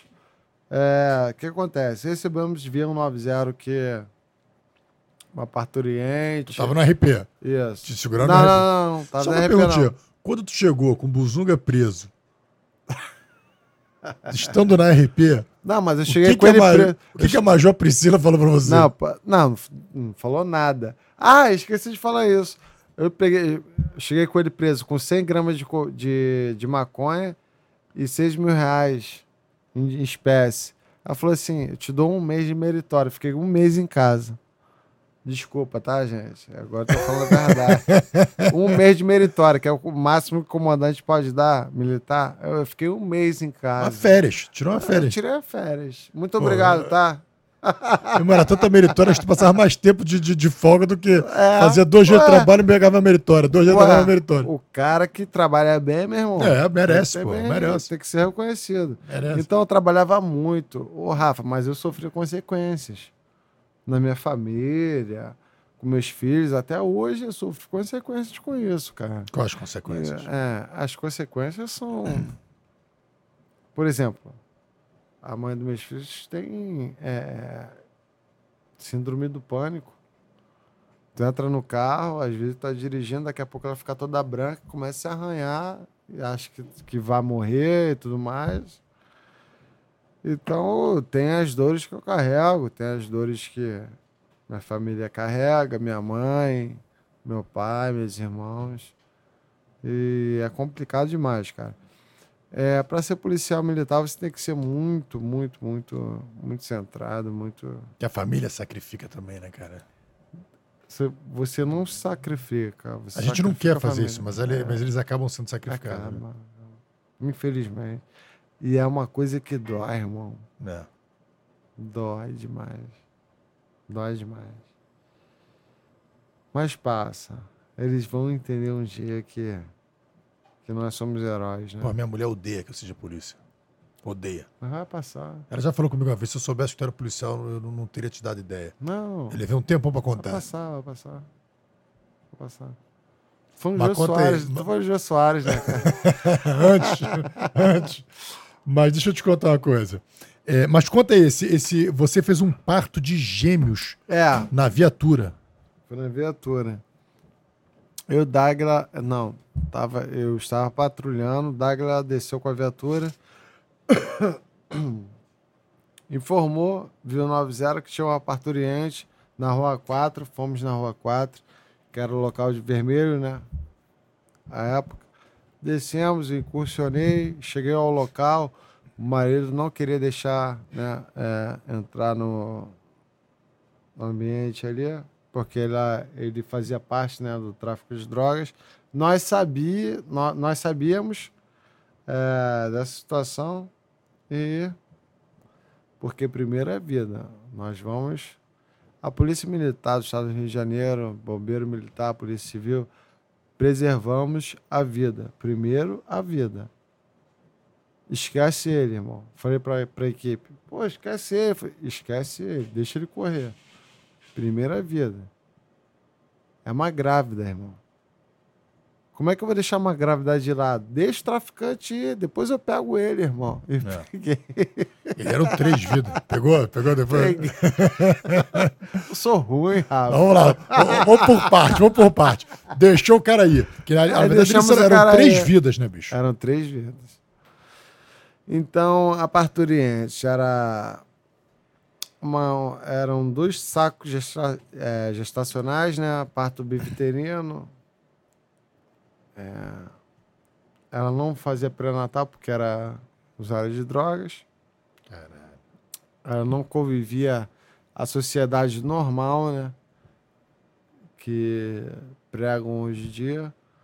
Então, eu tirei o primeiro, primeiro feto, né? O primeiro saco gestacional dentro da viatura. Ele próximo a- ao colégio anglo-americano. Vocês chegaram lá, a mulher tava em contração, vocês Não, não, botaram na não, viatura. não. Botamos, botamos na viatura.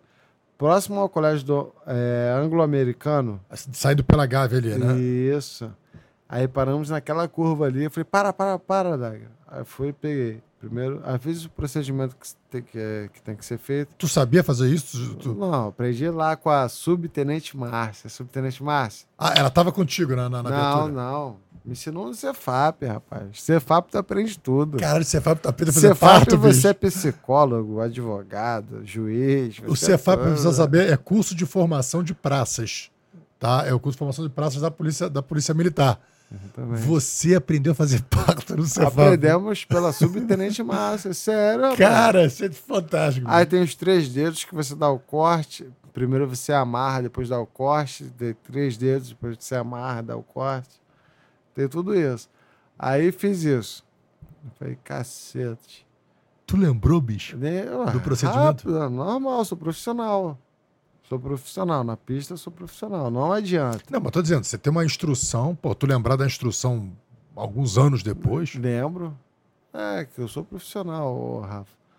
É, O que acontece? Aí eu fiz o procedimento. Daqui a pouco eu entendi que ela. Tô sentindo sair outra coisa. Eu falei, nossa senhora. Ela é usuária de drogas. Eu comecei a unir as coisas. Pá, pá, pá. Falei, caraca. Tem quase que eu xingo. Tem outro feto aqui. Fui pro, Dra, pro, pro, pro Dagla. Dagla, tem outro feto. Ele, porra, não tem não, mas. Tô sentindo sair outra coisa. Eu falei, puta. A mulher falava, tô sentindo isso outra coisa. Aí foi, quando veio nas minhas mãos assim, um outro saco gestacional, já veio o roxinho. Eu falei, Ih, meu irmão. Mas hoje em dia, a criança que nasceu, é, eu perdi, né, a segunda. A criança que nasceu, né, cara, tá bem pra caramba.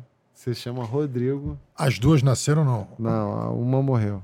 Uma faleceu. na hora ali. No parto, não, né? Faleceu no, No hospital. hospital. Então, uma se chama Rodrigo. É mesmo, teu nome, cara. Ela pôs seu nome. É da Assembleia de Deus. Um abraço aí, pessoal da Assembleia de Deus. Sou espírita, mas respeito A vocês. menina, a, a, a mulher depois se converteu, Se converteu, tá bem, graças a Deus. E o marido também. Um abraço pra você também. mas o marido prendeu. Prendi ó, o arrombado, tá na rua agora, mas você tá bem, né, cara? Ficou amigo dele? Ficou amigo dele?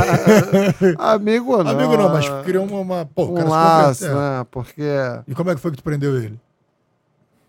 foi uma É situação que só, adversa. dizer que o Romulo perdeu o seguinte: ele chegou na casa da mulher, o, marido não queria deixar ele fazer ajudar a mulher porque o cara era traficante. situação adversa. E aí o cara fugiu. Aí o pessoal, não, não, deixa ele fugir. Vamos salvar as vidas. Que depois a gente pega o cara. Ele falou, depois eu peguei. Aí ele vai contar agora a parte que ele pegou. Enquanto, É, enquanto então- isso tudo acontecia, eu entornei umas três xícaras de café lá na Puta. Esse aqui é o meu. Então, o que aconteceu? Na, na Rocinha, nós incursion, é, é, incursionávamos. Por exemplo, não tinha. Era inopinado, né? Vamos tal hora. Ah, vamos uma da, uma da manhã, uma e meia da manhã. Iríamos. Acontecia que, o que tinha acontecido. E aconteceu com, com o rapaz, que esse rapaz ele ficou preso aí um tempo mas estava portando aí quantidade irrelevante de drogas, independente de droga é droga, né, cara? Ele foi, respondeu e já, já tá em liberdade, tá bem, tá na igreja. Porque foi o tio que prendeu ele. eles estão bem, graças a Deus. Cara, é uma coisa, né? O pessoal. Tem pessoas que criticam a igreja, cara. É um Não, lugar que, que é cura uma- uma das é, pessoas, meu irmão. Tô dizendo assim, a religião, né, meu irmão? A e, como, e como a igreja evangélica e, e a católica, mas acho que até acho que dentro das comunidades até mais a evangélica, né, bicho? Ela tá presente em tudo que é lugar. Então achei, eu acho que ela disputa ali os pontos com, com, com a boca de fumo. Você tem uma boca, mas tu tem a igreja. Não, Tu tem mas, Rafa, você não tá é sempre dando uma opção. Não, Não, isso, né, Rafa? não, Não é não, só não. Não, mas tô dizendo o seguinte, é um refúgio, meu irmão. Não. É, é- é uma, é uma âncora uma, para as pessoas Então, pô, se apegar. Uma que- boia, uma boia de salvação para muita gente. as pessoas são as próprias pessoas. São as escolhas que as pessoas fazem. Né? Falou tudo. É, mas eu- entendo o que o Rafael tá querendo dizer. Eu, Eu, sou, também entendo, também entendo. eu, sou, eu sou cristão, cara, e, e durante muito tempo eu participei de evangelismo de rua que me, me permitiu aprender muito, né? Observando a vida do outro, pessoas médicos, que tu, engenheiros, que tu vai. Tu, às vezes tu tá entregando um panfleto, entregando uma marmita ali, e tu não sabe, tu tá entregando para um médico e engenheiro. ah, ou engenheiro, e tu não sabe como aquele cara foi parar ali na rua. Então a igreja traz aquele cara de volta para que ele compreenda quem ele realmente era, porque eu entendo que é exatamente isso que tá é meio que meio que um- um- uma pauta espiritual que eu vou falar, mas o inimigo das nossas almas quer isso, quer que a gente fa quer que a gente esqueça quem a gente realmente é. O cara uma hora era engenheiro, construía prédios, Ora era policial militar, Outra- ora, ora- era policial civil. Isso. Ora era um médico, salvava vidas e ali naquele momento estava com sua vida entregue à própria sorte, entregue ao crack, entregue a, a uma marquise. Então a igreja presta um, um serviço, a igreja é, evangélica, que eu posso falar com mais propriedade, que é onde eu, onde eu vivi, né? É, ela presta um, gran, um grande serviço social, né? Então ela acaba ajudando as pessoas a, a, a retomarem as rédeas da sua vida. Não, e outra coisa também, de- até analisando de uma forma racional também, assim, tirando. A, racional que eu digo assim, não. Não espiritual, tá? De uma forma assim, digamos, prática aqui. Porra, meu irmão. É, é difícil você bancar suas escolhas.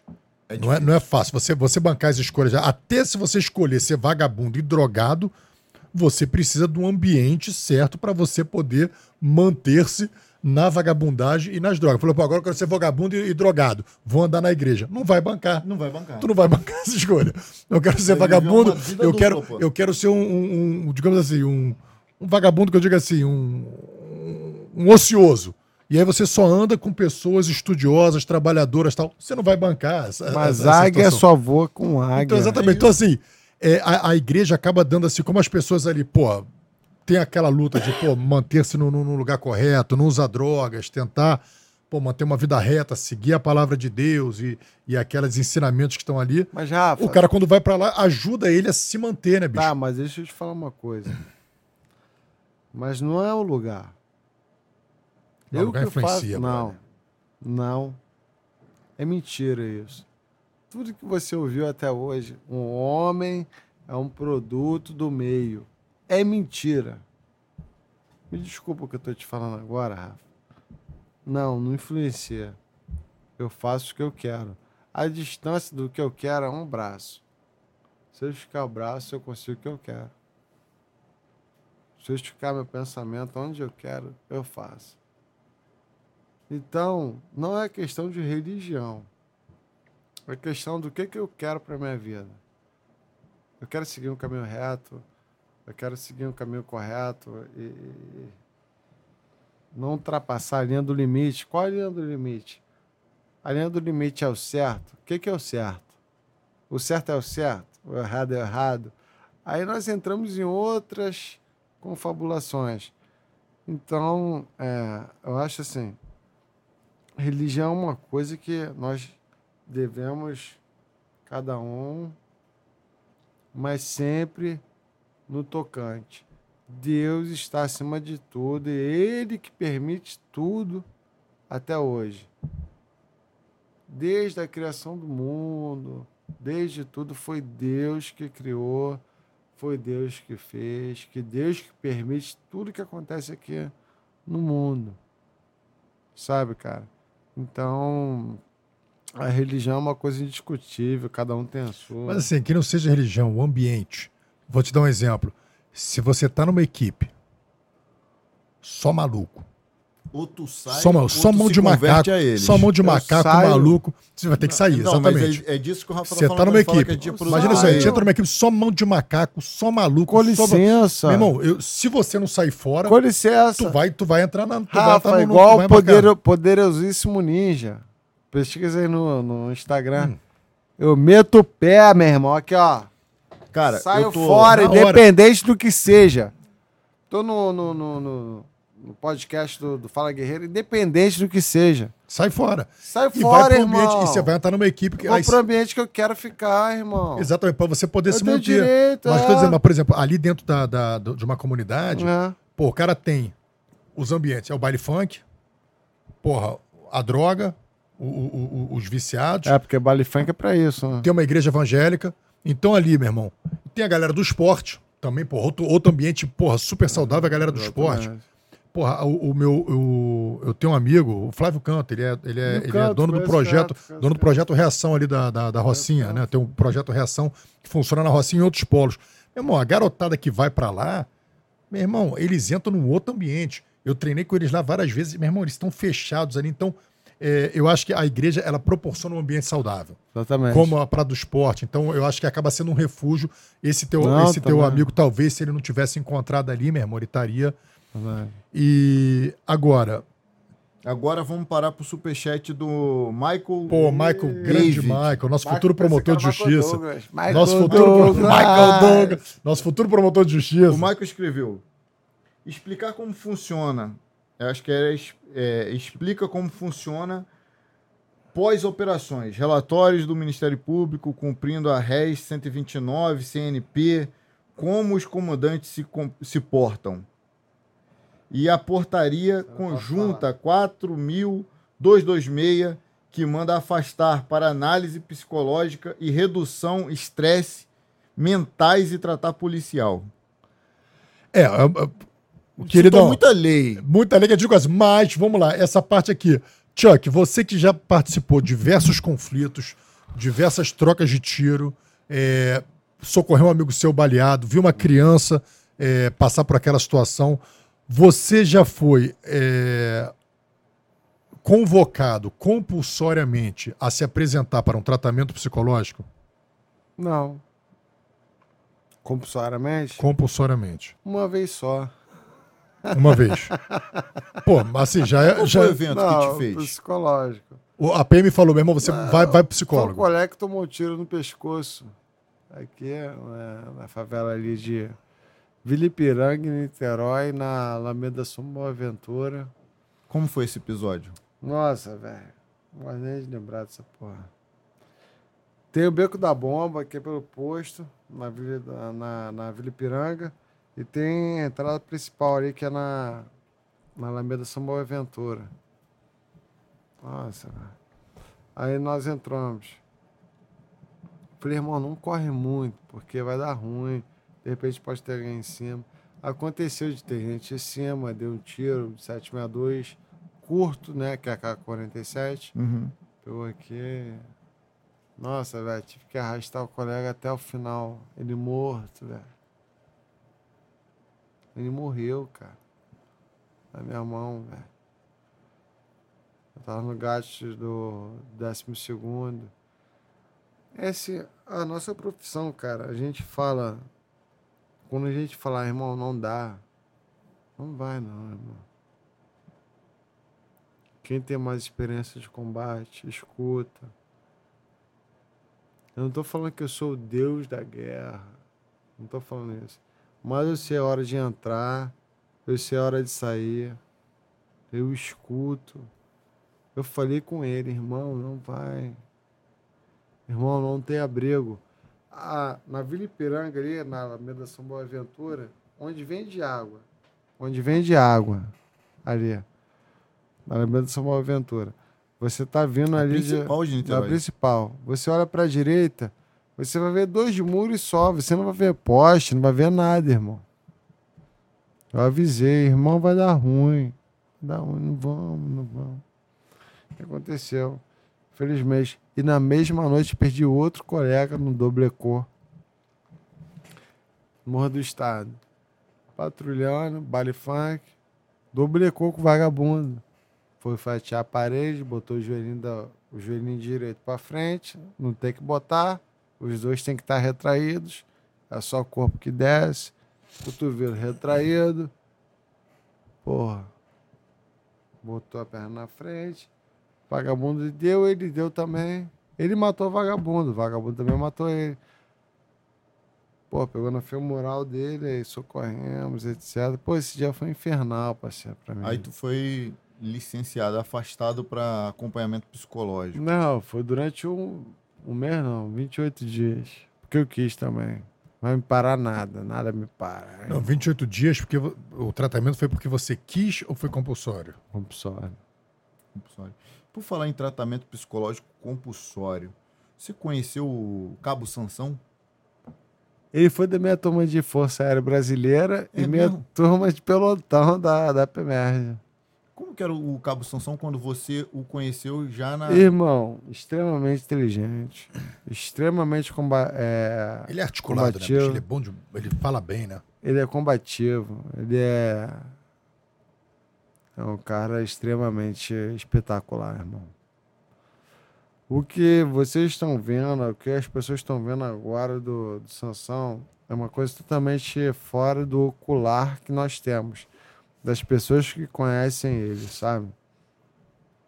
É, o nosso ocular é o seguinte: ele é extremamente combativo, ele é extremamente inteligente, ele é extremamente é, estrategista, sabe mexer com arma como qualquer um, mais do que qualquer um que você saiba, porque ele trabalhou na DMSA.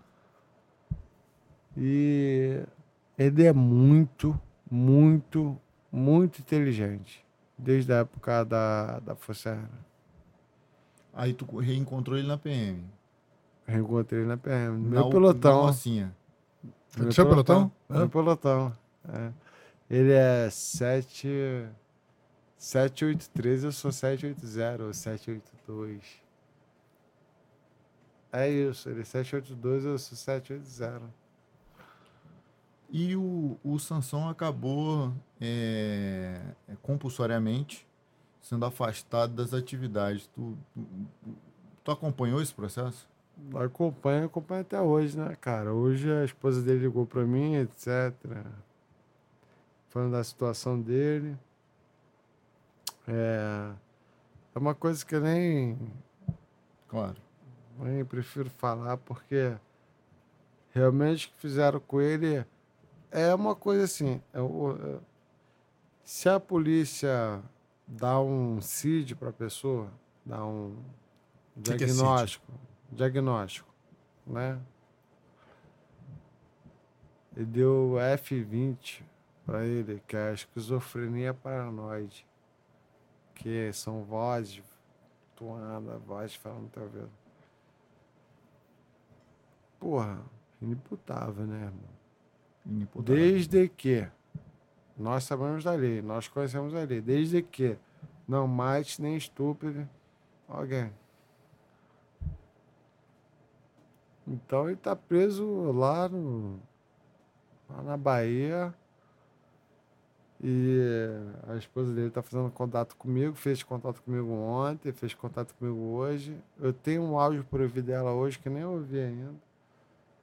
Ali, me desculpa, tá? Vou ouvir. É, porque ele tá lá, cara, irmão. Moleque bom. O que o, o, que o, Mach- foi- o que o Machado está querendo dizer é que, na condição pela qual o, o Cabo Sansão, hoje, o Sargento Sansão, foi tirado das funções, né, foi aposentado compulsoriamente, ele era para ser considerado inimputável. Logo, ele não deveria sofrer prisão, e sim medida de segurança. Desde Parece- que não mate ninguém. Ele foi preso por quê? Por que ele foi preso na Bahia? Ele quebrou, acho que oito caixas eletrônicos com a mão. Nem pra roubar, pra quebrar mesmo. Não, quebrar. Ele não rouba, não. Conheço o Sansão. Tua opinião como psicólogo. Qual é o quadro do Sansão? A esquizofrenia paranoide. Tu acha que uma pessoa desenvolve isso como Chuck? Vou explicar para vocês assim, passo a passo. A esquizofrenia paranoide funciona do seguinte. É, Rômulo, Rafael, vocês estão na, mes na, na mesma delegacia, na mesma faculdade, na mesma sociedade, mesma família. Estou adquirindo informações. Pum, pum, pum, todos os dias. No nosso cérebro tem uma lixeira. É igual computador, irmão. Tu vai lá, clica com o botão direito, esvazia a lixeira. Tem gente que não faz isso. Que é o caso do Sansão. Não esvazia a lixeira, vai acumulando. Vai acumulando. Vai acumulando. Vai acumulando. Chega uma hora, meu irmão, que aquilo tá tão acumulado já era. Quando tu vai excluir com o botão direito, já era, meu irmão. A esquizofrenia paranoide é verso seguinte: você vai ouvir vozes, não tem cura. Você vai ouvir vozes, você vai entrar na mitomania, que é a mania de mentir. Não por causa da sua, da- do seu caráter, não por causa de nada. Você vai entrar na mitomania, na esquizofrenia paranoide, e vai, e vai, e vai, e vai, e vai, e vai, achando que vai vencer. E é assim que funciona. Quando eu comecei a conhecer o caso do, do Cabo Sansão, é, ele já estava nessa nesse, ne- nesse extremo, né, de, de ir para entrada de comunidade e, e desafiar, o- desafiar, desafiar o tráfico e meu irmão, tomaram meu dinheiro, nem o teu episódio desse, tomaram meu dinheiro, eu não vou sair daqui enquanto não devolveram meu dinheiro, porque isso, porque aquilo, mas ao mesmo tempo ele ele foi lá para Petrópolis para salvar para salvar vidas, para Aquela de Petrópolis eu acompanhei, ele foi maneiro. prestar sua É. solidariedade à, à população lá de Petrópolis. Em alguns momentos ele parece demonstrar muita coerência no que fala. E depois ele parece que se perde no- nas próprias palavras. É, parece, demonstra realmente. Porque, tipo assim, ele, ele é muito eloquente, né, cara? Quando ele começa a falar, tu fala, pô, meu irmão, esse cara é lúcido. É Aí demais. daqui a pouco ele começa a dizer, pô, não é muito lúcido. Aí tu fica nessa, é lúcido, não é lúcido, é lúcido, não é lúcido. Agora será que o problema é comigo? Agora será que Você sou eu? começa a achar que eu sou maluco. Será que eu tô- Não, mas aquele de Petrópolis, meu, quando ele foi bater pé, ele foi acompanhando. cara é demais. Aí ele pegou a moto assim, aí, aí parece que o, a cancela abriu pro cara da frente, aí o cara passou, ele foi no vácuo. aí o negócio fechou, ah, tomar no cu, vou pagar pedágio, caralho. Eu falei, cara. E aquela parada desse rápido, bicho, podia ter Pega pegado. minhas pernas banheiro, por favor. Podia, podia ter pegado. Calma aí que eu vou pegar tuas pernas lá, peraí. E aí, depois, aí ele chegou lá, começou a resgatar. Pô, cara, ele mesmo trabalhando pra caramba, irmão. Irmão, O dia Sansão, inteiro. Não, aí ele tava trabalhando, eu falei assim, cara, maneiríssimo. Aí de repente aparece ele com um monte de gato fazendo um ritual lá maluco lá de, de Não, sei lá. não, não, não. Aí eu falei, pô, bicho, Gente, olha só. o negócio tá vendo tão bem, cara. Tá vendo tão bem. Porra, agora Deixa eu explicar uma coisa. A, o, o, o, a esquizofrenia paranoide, etc., funciona desse jeito. Nós, não, assim, no nosso meio, nós temos que entender. Olha só, o Sansão já salvou tantas vidas, já fez tantas ocorrências. Agora, ninguém para para falar o que, que ele já fez. O que, que ele já fez? É o que eu costumo falar. Aquele texto que você pediu para falar. Nós somos. Eu não vou falar o texto agora, não. Eu sou. Você é, Rafa. Você é, Rômulo.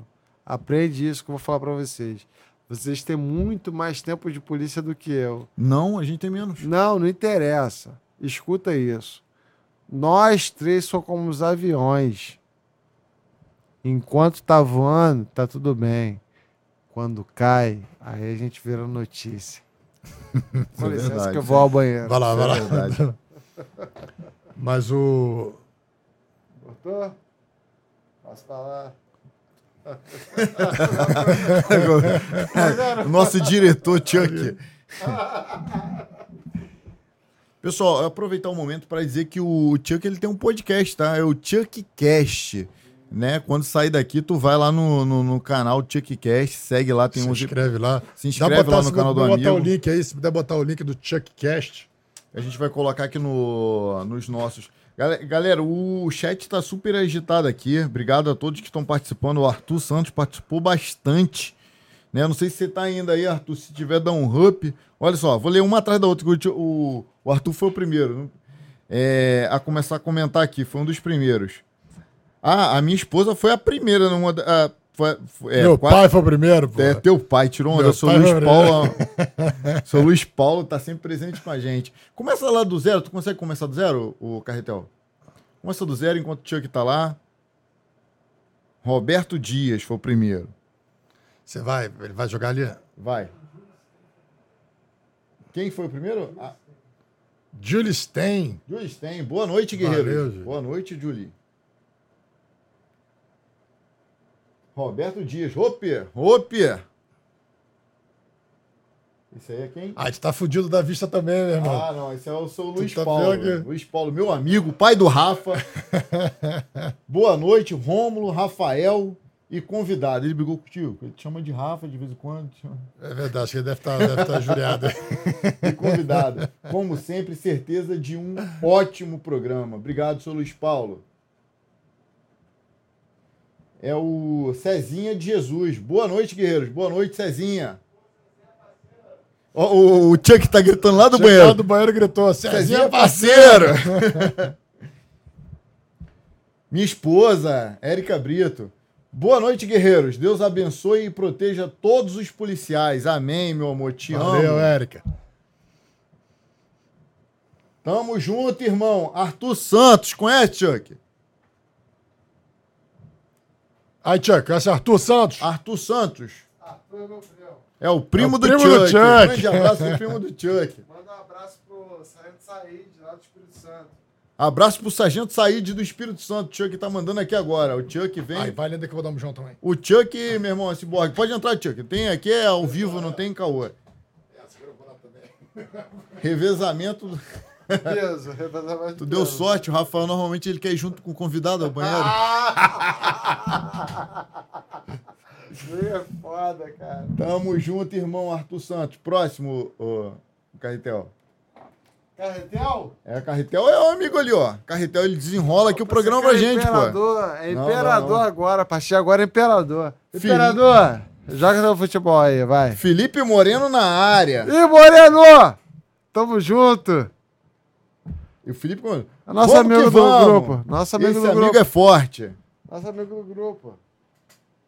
Cara da riqueza, olha lá, tudo de óculos. Ele comentando quando tu Ah. Pô, botou óculos. Vamos botar óculos agora. Vou botar óculos. Segue aí, Pedro. Que gato, hein? Ih, que isso, Mônica Pereira. Ô, Mônica. Ô, mamãe!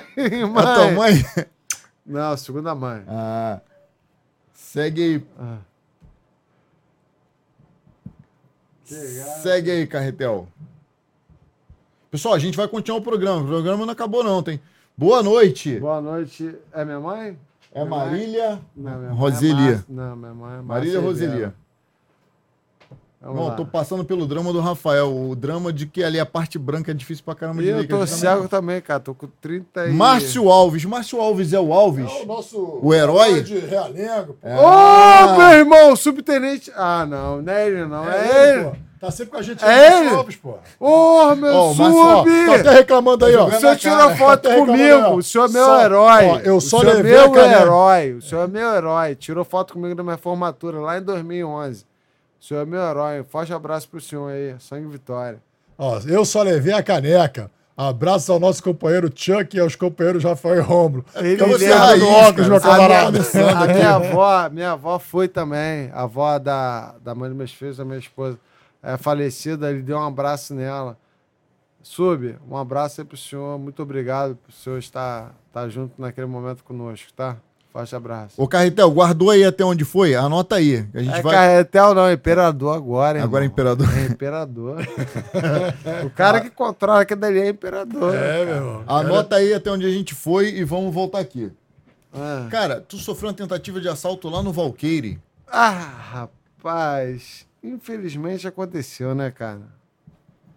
É, é aquilo que o policial torce todo dia para que não aconteça, né? Que Muito não, embora que alguns... aconteça. Tu torce para que aconteça? ah, eu torço. Cara, vou ser bem honesto, eu torço para que não aconteça, brother. Porque a gente não sabe não, como vai quando acontecer, estiver, né? Quando, quando estiver com a minha família, não, né, cara? É porque nós somos extremamente profissionais, né? Nesse dia, eu não estava extremamente profissional. O que acontece? Trabalhava no setor da área, no patamo da área, né, cara? Aí eu estava com Covid. Estava deitado na mesma posição durante 13 dias, cara. No colchão, não conseguia levantar para nada. Aí quando eu fui ao hospital, não, vão te tubar. Era aquela época que se entubava, tu morria. eu falei, ah, vai me tubar o cacete. Aí fui, voltei para casa. Irmão, só comer chocolate, urinava e bebia água. Mais nada, irmão. Mais nada. Eu falei assim, eu sei que o meu organismo precisa.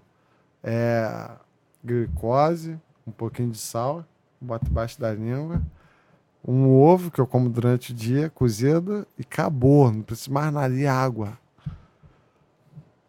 Aí, pô, os colegas do gato vinham, pô, tu só tá comendo isso, irmão? Um ovo, uma barra de chocolate. Caraca, mané, que sistema é esse que tu faz, irmão? Eu falei, irmão, é só isso que meu corpo precisa. É um ovo, uma barra de chocolate, barrinha e água. Água à vontade. Irmão, eu fiquei na mesma posição 13 dias no colchão, na mesma posição. Vai me tubar o quê, rapaz? Todo mundo tem tubado, mano. então, aí eu passei dessa fase. Qual foi a pergunta que tu me foi fez? Foi do, do, assalto do Valqueire. Foi do, do assalto do Valqueire. Valqueire. Aí eu saí pra comprar ciprofloxacino, não. Foi azitromicina. Foi porra no antibiótico. Tá dando fila. Tá com Covid? Tá com Covid? Não, tá dando não. Ainda não tô nesse ponto, não. eu vou chegar nesse ponto. Mas eu vou chegar. Gente, não adianta mentir, eu vou chegar nesse ponto. Não adianta. Aí eu cheguei pra comprar. Quase que eu falo, tá dando fila. Foi azitromicina e vermectina. Tava com Covid? Tava com Covid? É, tava com Covid bravo. É, azitromicina, vermectina e hidroxicloroquina. Tínhamos informação que tinha uma XRE branca. Aí entrei na rua Verbenas. Pra pegar a farmácia 24 horas. Entrei na rua Verbenas, no cruzamento, dois infelizes numa XRE. Pararam. Eu, porra, distância de, irmão, 50 metros. Porra, esses vagabundos são burros, né? Se fosse para me matar, irmão, vem me matar direito. Não vem. Vem matar direitinho, igual homenzinho, vem, dá tiro, pá, igual homenzinho. Não vem de, de. Porra.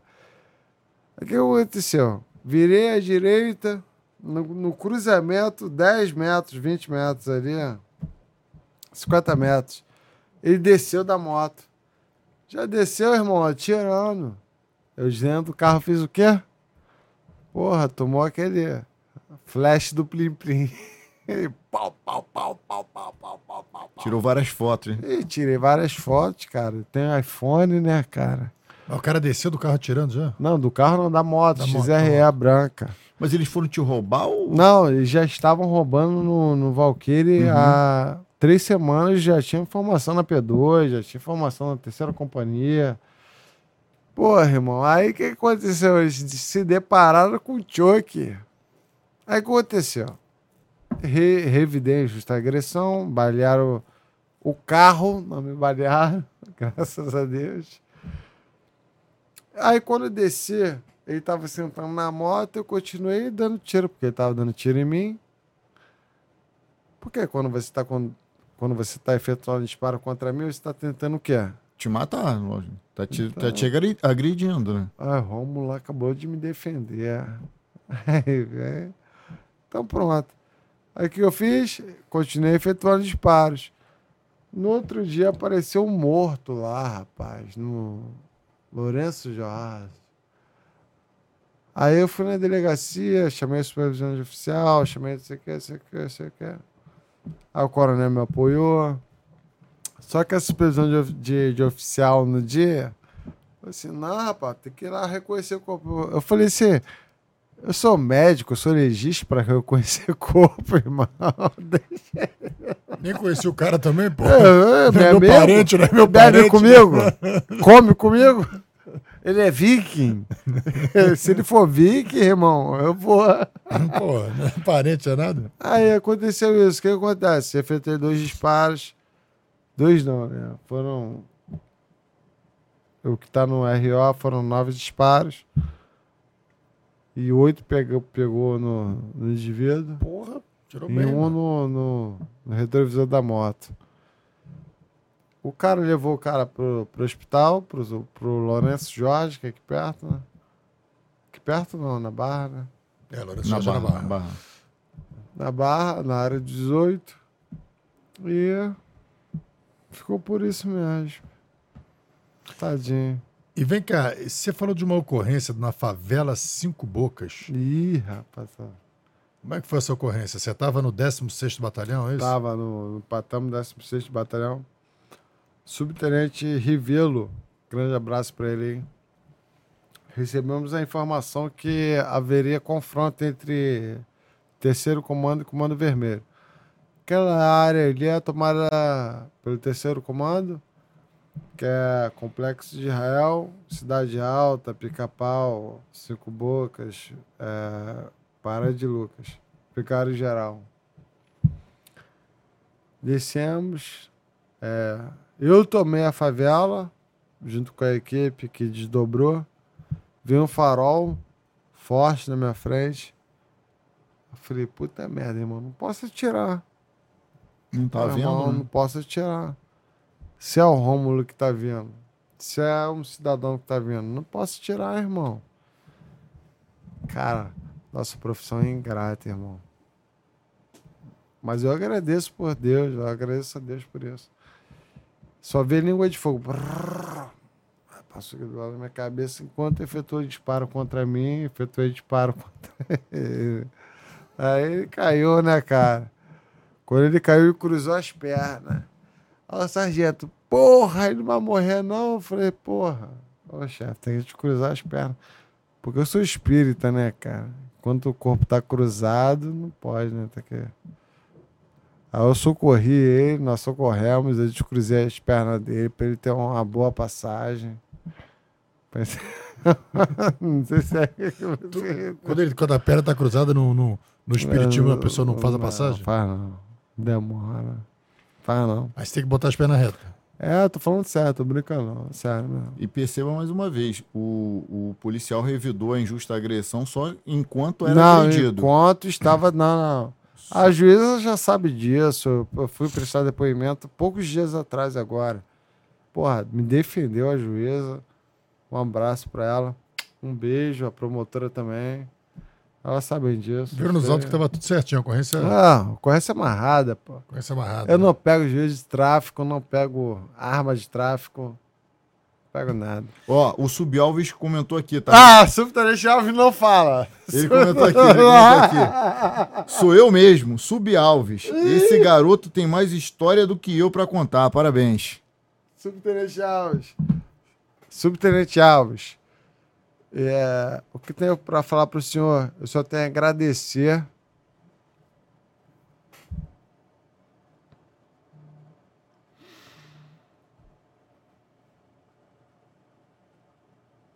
Aquela vez que eu tava com depressão, que o senhor conversou comigo no alojamento. Muito obrigado por tudo, Sub. Obrigado, chefe. Tamo junto.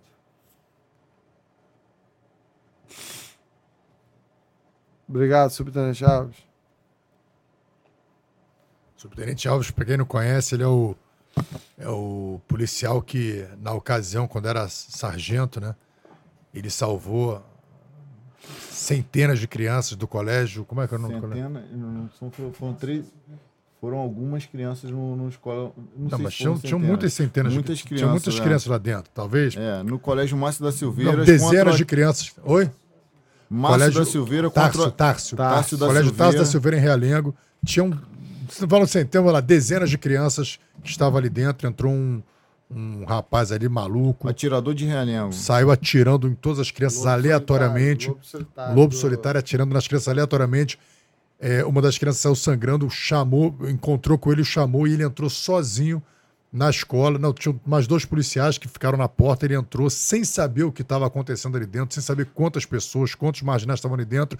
E ele conseguiu neutralizar esse, esse psicopata e Em salvando dezenas de crianças, né? Em suma. Infelizmente tivemos algumas falecidas e feridas, é, mas, foram 13 crianças falecidas. é, 12? Doze. 12 crianças falecidas. mas poderia ter sido muito maior. né? É, poderiam ter sido muito mais sem a inter- se não houvesse intervenção policial, cuja, cuja qual foi feita prioritariamente pelo Subalves e seu companheiro.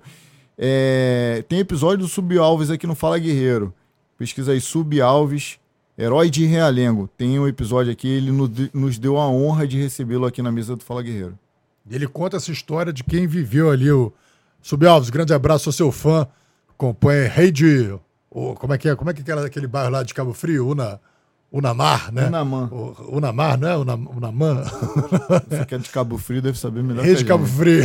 Rei de Cabo Frio. Valeu, meu camarada. O Chuck, conta pra gente a história quando você estava na no 12º Batalhão, uma ocorrência que teve no Morro do Preventório. Ô, Coronel Salema, um abraço pro senhor aí. Salema é Tudo bem? brabo, Salema é brabo. Caveira. Pergunta seu. É, obtivemos uma informação específica, né? É, orientada, né? Não foi uma informação assim de, ah, vamos lá. Foram quatro policiais que foram escolhidos para fazer essa operação. Nós entramos, não vou falar por onde, né? Até porque vagabundo assiste isso. Para um determinado local que sai por cima da favela, né? que sai em cima da boca mesmo. Da boca de fumo. Que é o ponto de venda, né? É... Camarada, foi umas três horas de caminhada. Foi doído, irmão. Foi doído. Aquele dia foi doído. Qual era o alvo de vocês? A boca de fumo do Preventório, que era a principal, onde nós acertamos a principal. Escuta.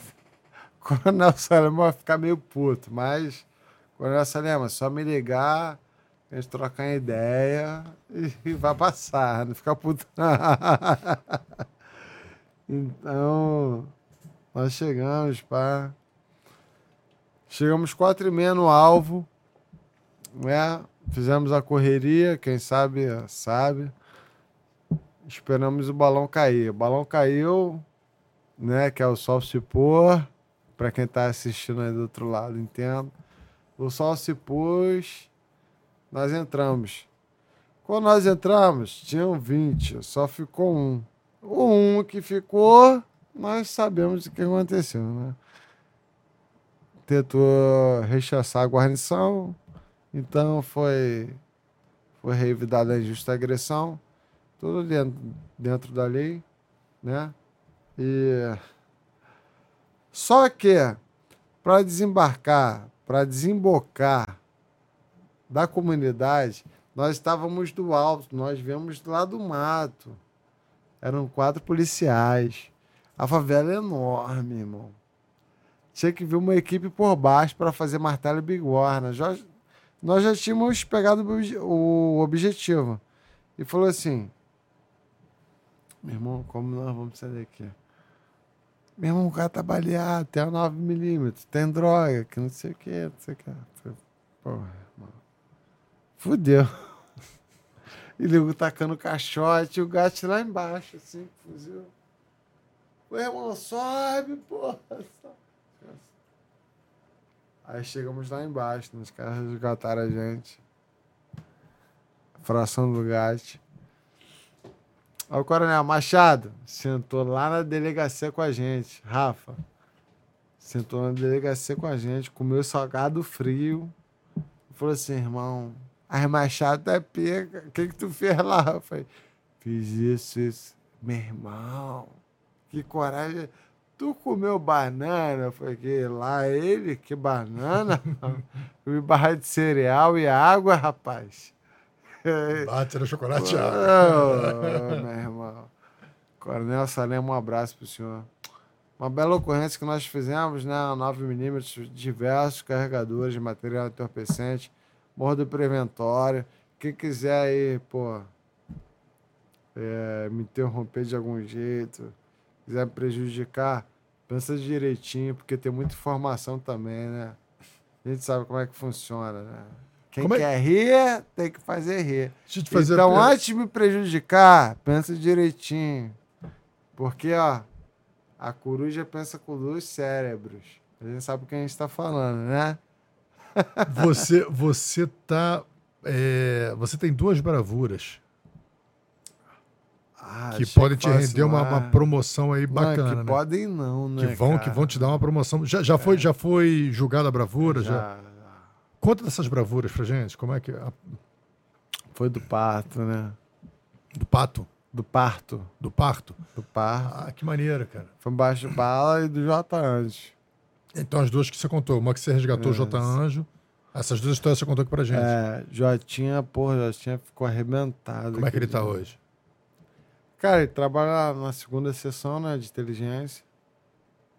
O dedo dele não... Já não tem falange, né? Infelizmente. Mas já tinha... E o olho dele? Beijo. E a vista? Não, tá enxergando. Eu acho que tá enxergando. É. Porque a última vez que eu encontrei, eu- fui comprar um carro lá em Realengo, um Astra, cara. Porra, tem muitos anos isso. Aí eu encontrei com ele e com o pai dele. Aí ele falou assim, porra, esse cara que me deu a vida.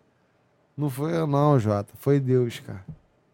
Deus que te deu a vida, não foi eu não. Eu só fui instrumento de Deus. Como se fosse pro Rafa, como se fosse pro Romulo. Todos nós somos instrumentos de Deus. Eu te amo do jeito que você é. E aconteceu o que aconteceu. Deus sabe todas as coisas. Agora, o, o Rômulo colocou aqui uma coisa. é, Quando você foi, não sei se vocês já pararam, mas quando o Chuck foi no banheiro, ele pegou a muleta aí para poder auxiliá-lo aí nessa caminhada, né? O que, que aconteceu, cara? Você teve, teve. Foi um acidente, certo? Foi um acidente. Conta- conta o que pras pessoas? Não, entre aspas, né? Não foi assim. Eu tava com ameaça de morte, né? Ah, postei desde 2013, bro. O que acontece? É, eu tava parado no sinal próximo à Via Light ali, em Anchieta. Vi uma Renegade, cor prata, não, cor de ouro. Quando tava saindo, tinha uma rap na frente, que é Blitz. Vocês que não conhecem. Eu saí, eles viraram a pista e me jogaram pro alto. Então, dali, Rafa, a partir do dia 27 de 11 de 2021, meu irmão, eu não vou falar acabou pra mim. Não. Mas me fez pensar que eu não sou melhor. Me fez pensar que eu não sou maioral. Me fez pensar que eu preciso te ajudar. Me fez pensar que eu preciso ser melhor quando eu acordo. E me fez pensar que eu preciso agradecer a qualquer um que passar na minha frente, irmão. Depois desse acidente, cara, eu falei, meu irmão, eu preciso melhorar de alguma forma, irmão. Preciso. Foi o que aconteceu, irmão. Tu apagou na hora? Paguei. Não senti dor nenhuma, irmão. Tu acordou quanto tempo depois? Três dias depois. Coma. Desse, desse episódio do coma, tu lembra de algum momento? Não lembro. Tu lembra do acidente? Não. E quando tu acordou? Ah, quando eu acordei, eu vi os ferros, né, irmão? Eu falei assim, não quero acordar. Aí eu lembrei, né? Acordei, eu tava com sede. Escuta essa. Todo mundo sabe. Acordei, eu falei, meu irmão, eu tô morrendo de sede. Falei, olha pra minha perna, não olho. Eu olhei. Falei, pô, tava com os ferros assim. Falei, ah, minhas pernas tão boas, porra. Vou co- continuar combatendo. Aí eu falei, porra. Um ferro trançado aqui, outro no joelho, outro para. Foi, foi, porra, fodeu. Aí eu falei assim, meu irmão, tô morrendo de sede. Falei pra enfermeira, tô com sede. Não pode beber água. Não posso beber. Irmão, peguei o. Destravei o e. Era tramal puro, irmão. Tramal. Pegou lá? Tramal puro, irmão.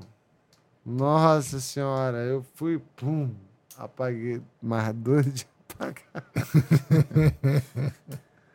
Quando eu acordei, tava do lado do posto de enfermagem. Então você tem que ficar aqui amarrado. Eu falei, ó, vou falar pra você, me desamarra, senão eu vou me desamarrar e eu vou andar com esses ferros aqui até você, vou te pegar, cara. Não tava bem. tu não tava bem, cara. A enfermeira, que isso? O que que tava? Eu falei, você não me conhece. Eu sou o Chuck. Tu viu aquele filme? Você viu o filme? Eu falei pra ela assim: Sou eu. Não, não, eu falei sério. Me solta, por favor. Vai ser ruim pra você, cara.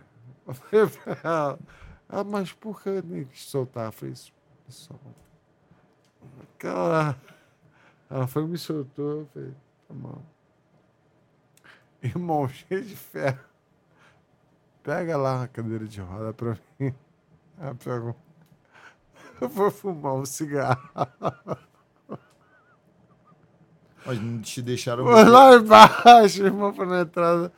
Falei, tá bom. Falei, Oi, meu irmão, você? Cheguei. Puta, tio que dava assim. Falei, sou eu mesmo, nosso aí. Eu tô pra fumar um cigarro. Falei, minha vida já terminou aqui. Porque eu achei que minha vida já tinha terminado, irmão. Acabou ali minha vida. Mas graças a Deus eu tô andando e. E o que, que aconteceu nesse acidente? O, o- de que forma que você foi lesionado nesse acidente? O que que te... Tipo assim, quantas fraturas você teve? Ah, não foi nada, não. Foram oito fraturas e 15 cirurgias. Nada Caramba, demais, não. 15 cirurgias. Ah, nada demais, não, cara. É, foram duas hastes, hastes intramedulares na tíbia direita, no fêmur direito, no fêmur esquerdo, é, diversos fi- fixadores externos no, na coxa direita, no fêmur direito, na tíbia direita, no fêmur esquerdo, material de síntese infectado no fêmur direito, que, que iriam amputar minhas duas pernas no fêmur esquerdo, no fêmur direito, mas Deus é fiel. É, é, você praticamente teve que ser reconstruído, né? Na parte inferior ali nas pernas e tal. E graças a Deus o Major Rodrigo Mota. Irmão, igual ele não tem no Brasil. É médico ele? É Major É. Rodrigo Mota. Ele é o principal ortopedista do Brasil de reconstru- reconstrução óssea. O que acontece? No dia que eu obtive a certeza da minha infecção, eu levantei o, o, o edredom, tava dormindo, né? Que eu só dormia de morfina, é, fentanil, é, clonazepam, aldol não, porque tenho alergia. Então dormi, acordei quando levantei o cobertor, senti aquele cheiro de podre, irmão. Irmão, perdi a guerra. Quando olhei para minhas carnes assim, com os ferros para cá, os ferros para lá, eu falei, irmão, perdi a guerra. As carnes verdes. Perdi a guerra. Aí os. Não posso falar. É, as, pessoas, as pessoas que estudam a ortopedia, não, vamos ter que amputar, não sei o que, não sei o que. Aí chegou o, doutor, o Major Mota. Irmão, para de chorar. Leva ele passar de cirurgia. Vou fazer tuas, tuas duas pernas, irmão. Falei, o quê? Eu vou fazer tuas duas pernas. Irmão, hoje eu falo para vocês, eu tenho três hastes intramedulares. Minhas pernas não têm diferenciação alguma de milímetro. Não tem. Irmão, Major Rodrigo Mota. Ele é usado por Deus, cara. Eu chamei ele pro podcast lá, pro meu podcast. Me desculpa. Eu chamei ele. Não, irmão, sou reservado. Deus me usa, doutor Bezerra de Menezes. Quem é espírita sabe o que é que eu tô falando. Me usa. Mas eu não gosto. Irmão, para duas pernas que seriam amputadas por um material de síntese que estava infectado. Ele falou, não, ele rindo, cara. Caralho, que porra é? Eu falei, essa porra é mágico demais. Aí eu falo com ele todo dia. Um abraço pro doutor Major Rodrigo Mota. Cara, eu falo com ele todo dia, eu falo com esse cara, irmão. Ele falou rindo assim. tá cheirando por quê, polícia? Eu falei, pô, vamos cortar minha perna aqui. Cortar o caralho, rapaz. Vamos lá pro centro cirúrgico. Irmão, que que é isso, Bruno? A Coronel Nick hoje, ela tá fazendo meu curativo. Coronel Nick, um abraço pra senhora. E qual, e qual é a previsão de, de, de você largar as Oito, muletas? oito de. Não, eu só tenho que andar com uma. andando- Não vai falar que eu tô andando com duas, não, né? Tu vai me fuder, né? eu tô andando com uma só, tá, ô Capitão Lona? Mas qual é a previsão de, de, de, das 8 muletas? de janeiro. 8 de pô, tá perto. Pô, cara tá me fudendo por isso porque. Ô, Capitão Luana, não escuta ele não, hein? Mas você já consegue dar umas caminhadas sem, sem, sem muleta? Sem Consigo, consigo. Eu Quer vi ver? hoje, tu publicou um vídeo, né? Eu publiquei pra vocês. Ele, ele caminhando sem. Ele falou que no vídeo tu até falou É, que porque eu tenho medo, tô com medo tá ainda. com receio, porque é muito tempo sem É, andar- Rafa, sem porque o que sem acontece. Rafa? Quando a gente coloca uma prótese, tu fica meio. Pô, será que vai? Aí ela me explicou, tu tem que ganhar massa muscular, tu tem que. Pá, pá, pá. Falei, pô, tem como tomar um negócio? Ela foi, negócio é o cacete. Eu falei, também não gosto dessa porra, não.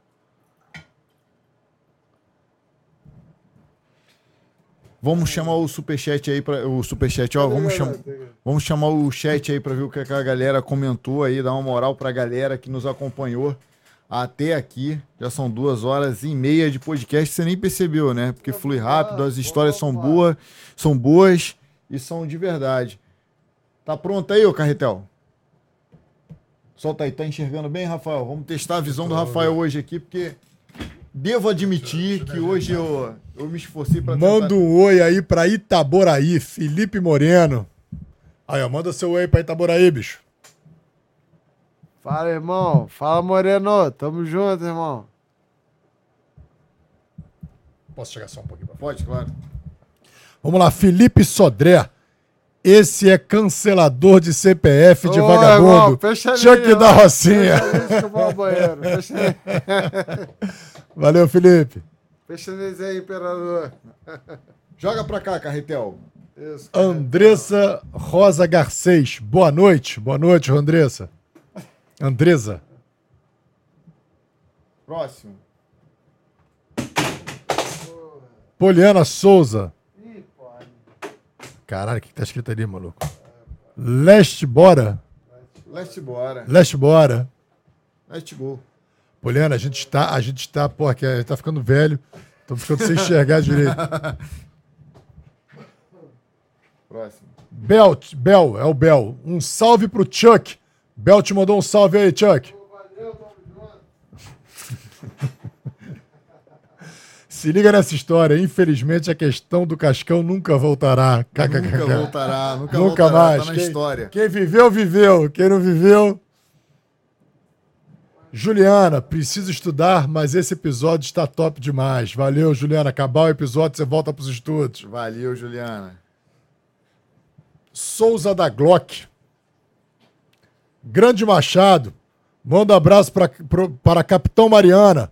Força e honra. Estimo melhoras na recuperação de sua perna, irmão. Tá mandando aqui, o Chuck tá dando um mijão, tá dando um... Tá, tá, Tá no- tirando a água do tá ali no joelho. banheiro ali. Mas tá com a porta aberta, ouvindo tudo e tá mandando um abraço pra galera. Cara, o Rafael é melhor, cara. Tá dando um mijão. O Luciano Santos. Não, Luciane Santos. Boa noite a todos. Boa noite, Luciane. Valeu, Luciane. Kátia Barros, força e honra sempre. Valeu, Kátia. Força e honra. De Kelly Costa. Chuck, o brabo. Conhece a Kelly Costa?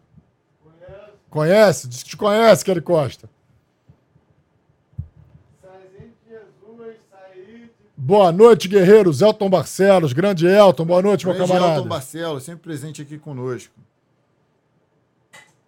Bel, amei esse cenário novo.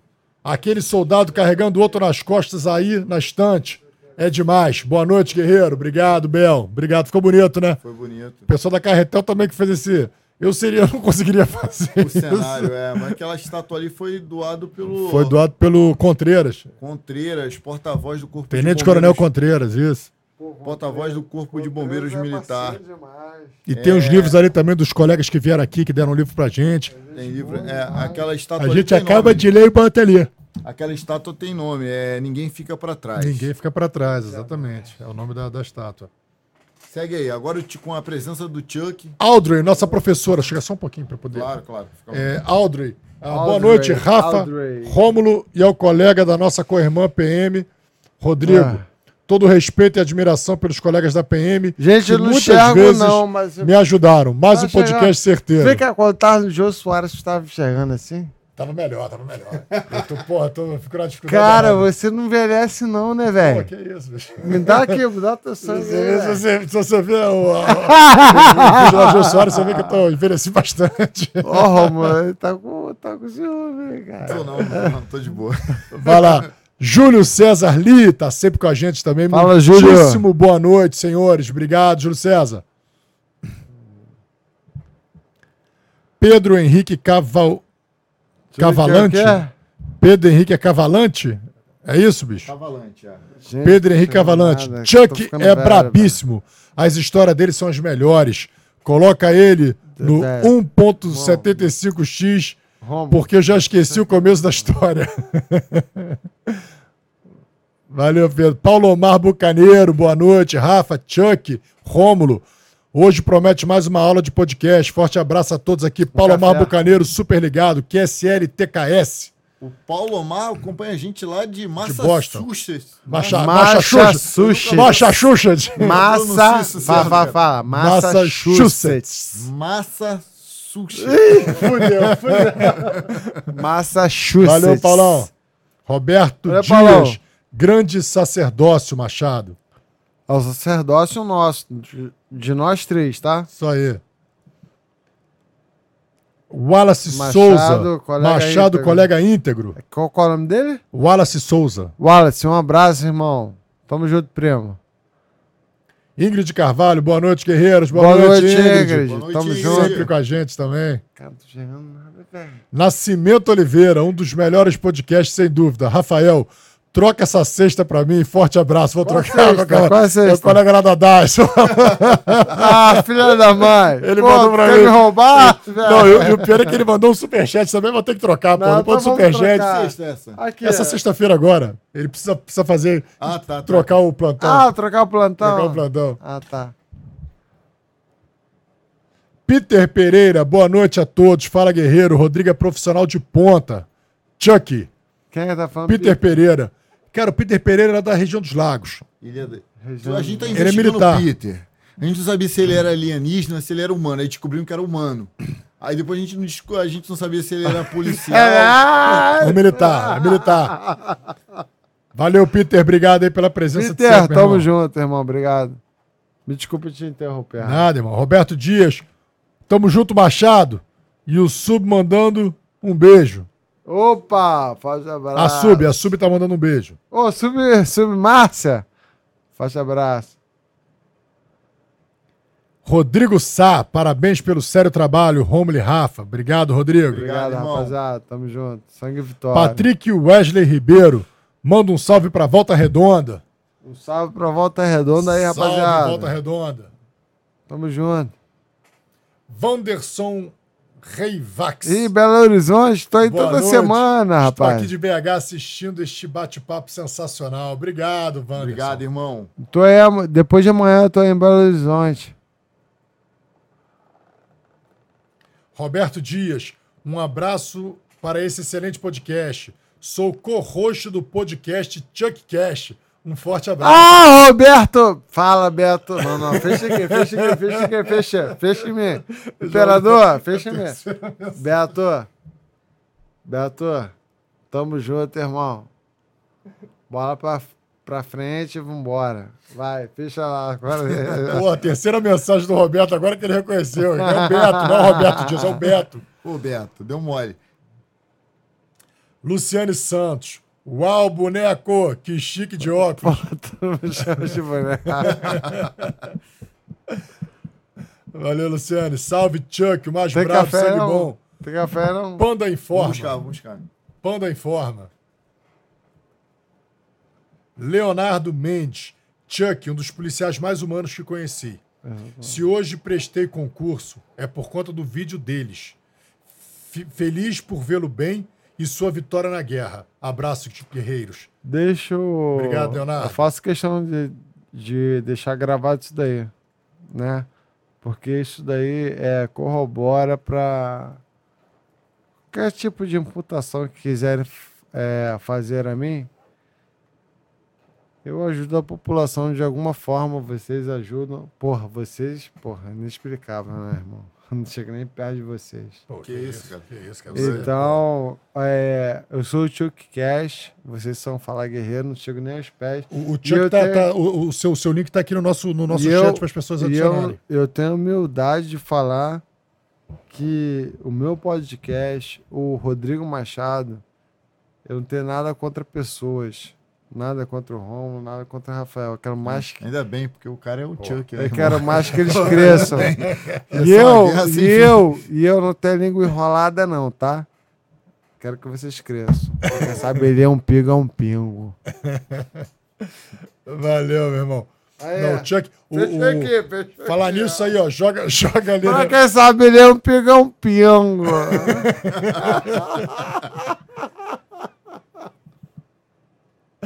Vamos lá. Nascimento Oliveira, melhor que o Brasil e a Argentina. Pô, é Brasil e Argentina hoje. É, Yeah! Pô, valeu, valeu, Tava valeu. passando o pessoal aqui do, do, do hotel aqui. É, eu tá falei, esses caras de segurança, mas eu tô de bengala. Obrigado, irmão. Mas é tiro, irmão. Adler Kickbox, professor Adler. Pô, Pô, Adler. primeira vez que eu vejo o Adler. Adler aqui, cara. junto. Pô, que alegria, Ah, bicho. uma honra, irmão. Parabéns Obrigado. ao canal Rafa Que bonito, Chuck, parabéns. Só quem foi pra guerra tem história pra contar, irmão. Pô, professor, que honra poder tê-lo aqui, meu irmão. Adler é um amigo, nosso professor da Cadepol também. Faixa, sei lá, meu irmão, coral, vermelha, Ah, dourada. Bate pra caramba. É faixa, Grão-mestre em, em kickbox. é a faixa bate pra caramba. Pô, bate doído. Bate Bate doído. demais. E com estratégia. Estrategista. Pô, Foi, bicho, Carretel? Foi. Pô, Chuck, olha só, irmão, eu tenho que te agradecer por você disponibilizar teu tempo aqui, contar a tua história. Eu sabia que o bate-papo ia ser maneiríssimo.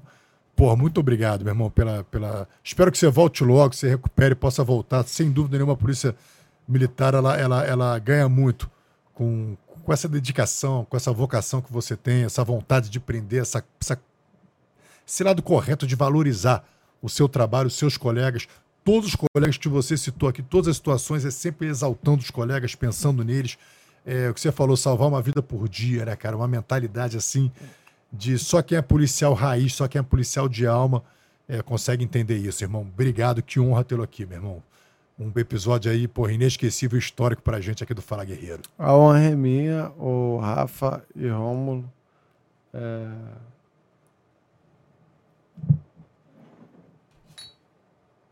Fico emocionado pra cacete, cara.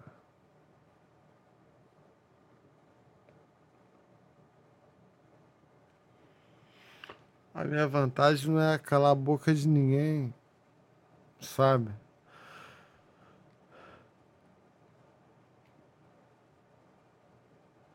Se os coronéis soubessem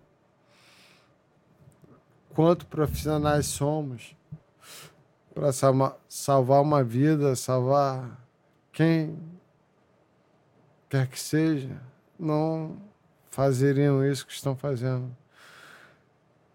Então, eu já estou autorizado, já posso falar, tudo mais. Não interrompa meus amigos de falar. Nós só queremos salvar vidas. Nem que seja uma vida por dia.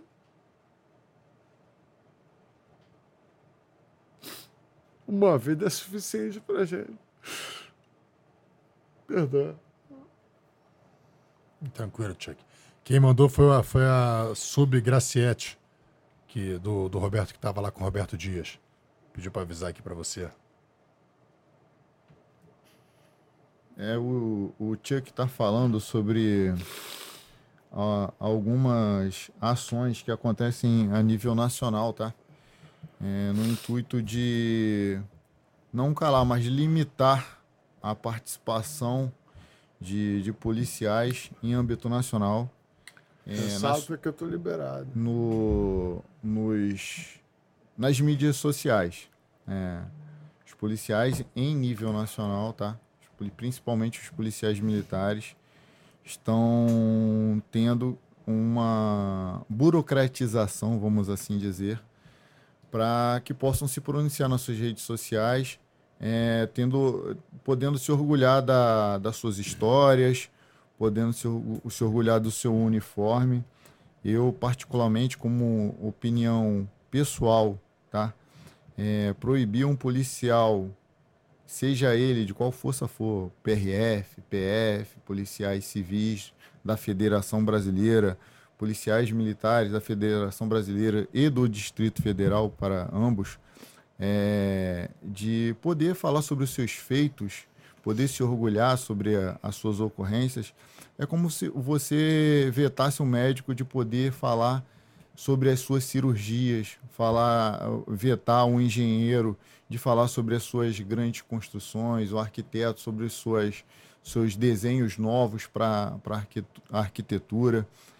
E infelizmente eu não entendo o porquê, é, vou respeitar, mas não entendo. Eu tenho que respeitar, mas não entendo, não compreendo o porquê de limitarem os policiais, especialmente os policiais militares, de poderem se honrar sobre os seus feitos. Eu creio que toda a polícia da federação, toda a polícia militar da federação é, brasileira tem um estatuto, nós temos o Código Penal, nós temos a Constituição Federal, que permite nos individualizar condutas. Então, se tem um isolado é, cometendo infrações administrativas ou, ou penais, nós temos dispositivos para que estes profissionais sejam é, investigados e que sua conduta, suas palavras sejam apuradas individualmente. Agora, quando a partir de um ou outro, porque acredito que no universo de milhares e milhões de policiais, de repente, no, na, se a gente falar da, da, da União, na, da, da Federação Brasileira, por conta de meia dúzia, você punir o você vetar o todo, você não tem a mínima noção do quanto essas pessoas mudaram o cenário nacional no que diz é, respeito à admiração da população pela polícia. Algumas pessoas se entregam ao viés de que esse policial disse isso em tal podcast e teve milhões de visualizações, mesmo falando sobre uma ocorrência em que teve auto de resistência. Sabe o que, que isso é? Isso é o resultado de uma população que não aguenta mais. Uma população que é, vê um criminoso é, com mais de 10 ocorrências né? Ser liberado numa audiência de custódia e no dia seguinte ou no mesmo dia 12 matar, horas depois. 12 horas depois matar um turista, um turista com mais de 20 facadas. Então essa população 23. assiste esse policial contar esse relato em que uma ocorrência terminou num auto de resistência justificado pelo Instituto da Legítima Defesa. Essa população quando ouve isso, ela se sente de certa forma consolada. Os policiais, como o Chuck já disse aqui algumas vezes, nós não saímos, os policiais não saem de suas residências decididos a, a praticar auto de resistência, a, a, a agir em legítima defesa. Isso vem na nossa direção. e para que nós possamos voltar para casa íntegros, né, para as nossas famílias, porque é um direito nosso. Se você disser para mim que eu não tenho o direito de sobreviver a um dia de trabalho, é a mesma coisa que você dizer que um pedreiro tem que ir para casa e não, não, não tem esse direito de voltar para casa. A, ser policial é uma profissão como qualquer outra. Já dizia o meu instrutor de academia de polícia, Theo Azambuja, que hoje mora na Itália, polícia é meio de vida e não de morte. Polícia é meio de vida, polícia é um emprego. Ninguém faz um concurso. No meu concurso não estava escrito lá, ó, vai morrer. Não estava escrito. Então a gente reage para que possamos voltar. Então, infelizmente, vez ou outra, acaba com, com, com, com a morte de um criminoso. Mas sempre alguém que tentou tirar a vida dos policiais. Então, é, o Fala Guerreiro não está aqui longe de querer afrontar qualquer decisão, querer afrontar qualquer autoridade, mas pedimos que, com coerência que nós sabemos que vocês têm, com inteligência que nós sabemos que você tem, que revejam os critérios para avaliar quem pode ter voz e quem não pode ter voz. Pois eu creio que através da inteligência de vocês, é, vocês conseguem perceber que no cenário nacional nós temos leis administrativas e penais que podem individualizar condutas. Não calem os nossos policiais. Fica aí o, o nosso apelo, mas assim, com todo respeito, sem querer afrontar ninguém, sem dizer que a decisão está certa ou está errada. Eu entendo que vocês têm os critérios de vocês, mas analisem com cuidado, porque se o policial não falar, quem vai falar é a grande mídia. E nós observamos durante décadas que a mídia deturpa fatos e entrega como eles querem que entregue. Eles entregam como eles querem que a população compreenda e não como de fato aconteceu. Então, todo o meu respeito a, a todas as instituições policiais do país, todo o meu respeito às, aos comandantes e diretores, né, seja da, das polícias judiciárias, das polícias militares, mas nós pedimos aí um pouco mais de, de, de, de coerência ao decidir sobre isso. Como disse, existem formas de punir um indivíduo sem precisar calar o todo. É sobre isso que eu acredito que o, que o Chuck se emocionou aqui Sim. no nosso episódio. Perfeita colocação, bicho. Perfeito. Perfeito. Perfeito. Todo mundo tem nome e matrícula. Exatamente. Né? O cara falou besteira, pau no lombo. É, Imagina se, merda, pau no lombo. Agora, calar todo mundo, barbudo, calar todo mundo. Se todo careca barbudo orelhudo, uhum. branquelo, falasse merda aí, todo mundo, todos os careca barbudo, orelhudo, branquelo tivesse que ser punido. Não é justo, Exatamente. né, cara? Eu não posso Entendeu? ser punido, até porque vocês têm uma intelectualidade exorbitante, né? Vocês não podem, né? Me, me Nós tivemos a né? oportunidade de entrevistar alguns oficiais aqui. É, mas os caras, os caras são inteligentes, irmão. É... Inegavelmente, os caras são preparados. Eu sou ignorante, irmão. E, e, o pior de todos, sabe quem é aqui? O pior de todos? O mais rebaixado sou eu, irmão. Pô, Eles são inteligentíssimos. Olha só, o, do, do Coronel Full até o Soldado Eu sou ali o intermediário. O Chuck, eu vou te falar. O Cara, eu tenho uma apreciação por eles tão grande ignorância. Irmão, olha como eles são ignorantes. Porque o que me interessa, Rômulo e Rafael, sabe o que me interessa? É eu passar no curso de oficial superior, de oficial de guerra, e ter minha estrela no meu ombro. Foda-se você e você. Não me interessa isso, meu irmão. Entendeu? Se quiser me punir, me puna. Mas aprenda a escrever primeiro. Ortografia também faz parte, né, gente? Então. É isso. Cara, vou te falar só uma coisa aqui que, pô, infelizmente a gente não. A gente tem nossa moedinha, a tua moedinha chegou. Ih, chegou. chegou não, mas não, não chegou aqui, entendeu? Não. Mas eu vou depositar no próximo, no, no próximo episódio. Eu vou depositar em Não, nome, não vai depositar, depositar na minha urna, não. Lá ele. Correia, correia de parecer. Cara, teve, teve um problema de logística que a gente não conseguiu chegar a tua moeda. Não, ela tá pronta, mas ela chegou na minha casa. E, mas aí na, na, no próximo episódio a gente vai colocar aqui o. Porra, sua... aí, tá vendo? E eu vou Você... guardar a tua pra te entregar pessoalmente. Galera que, que está assistindo Fala Guerreiro. olha, olha pro Rafa.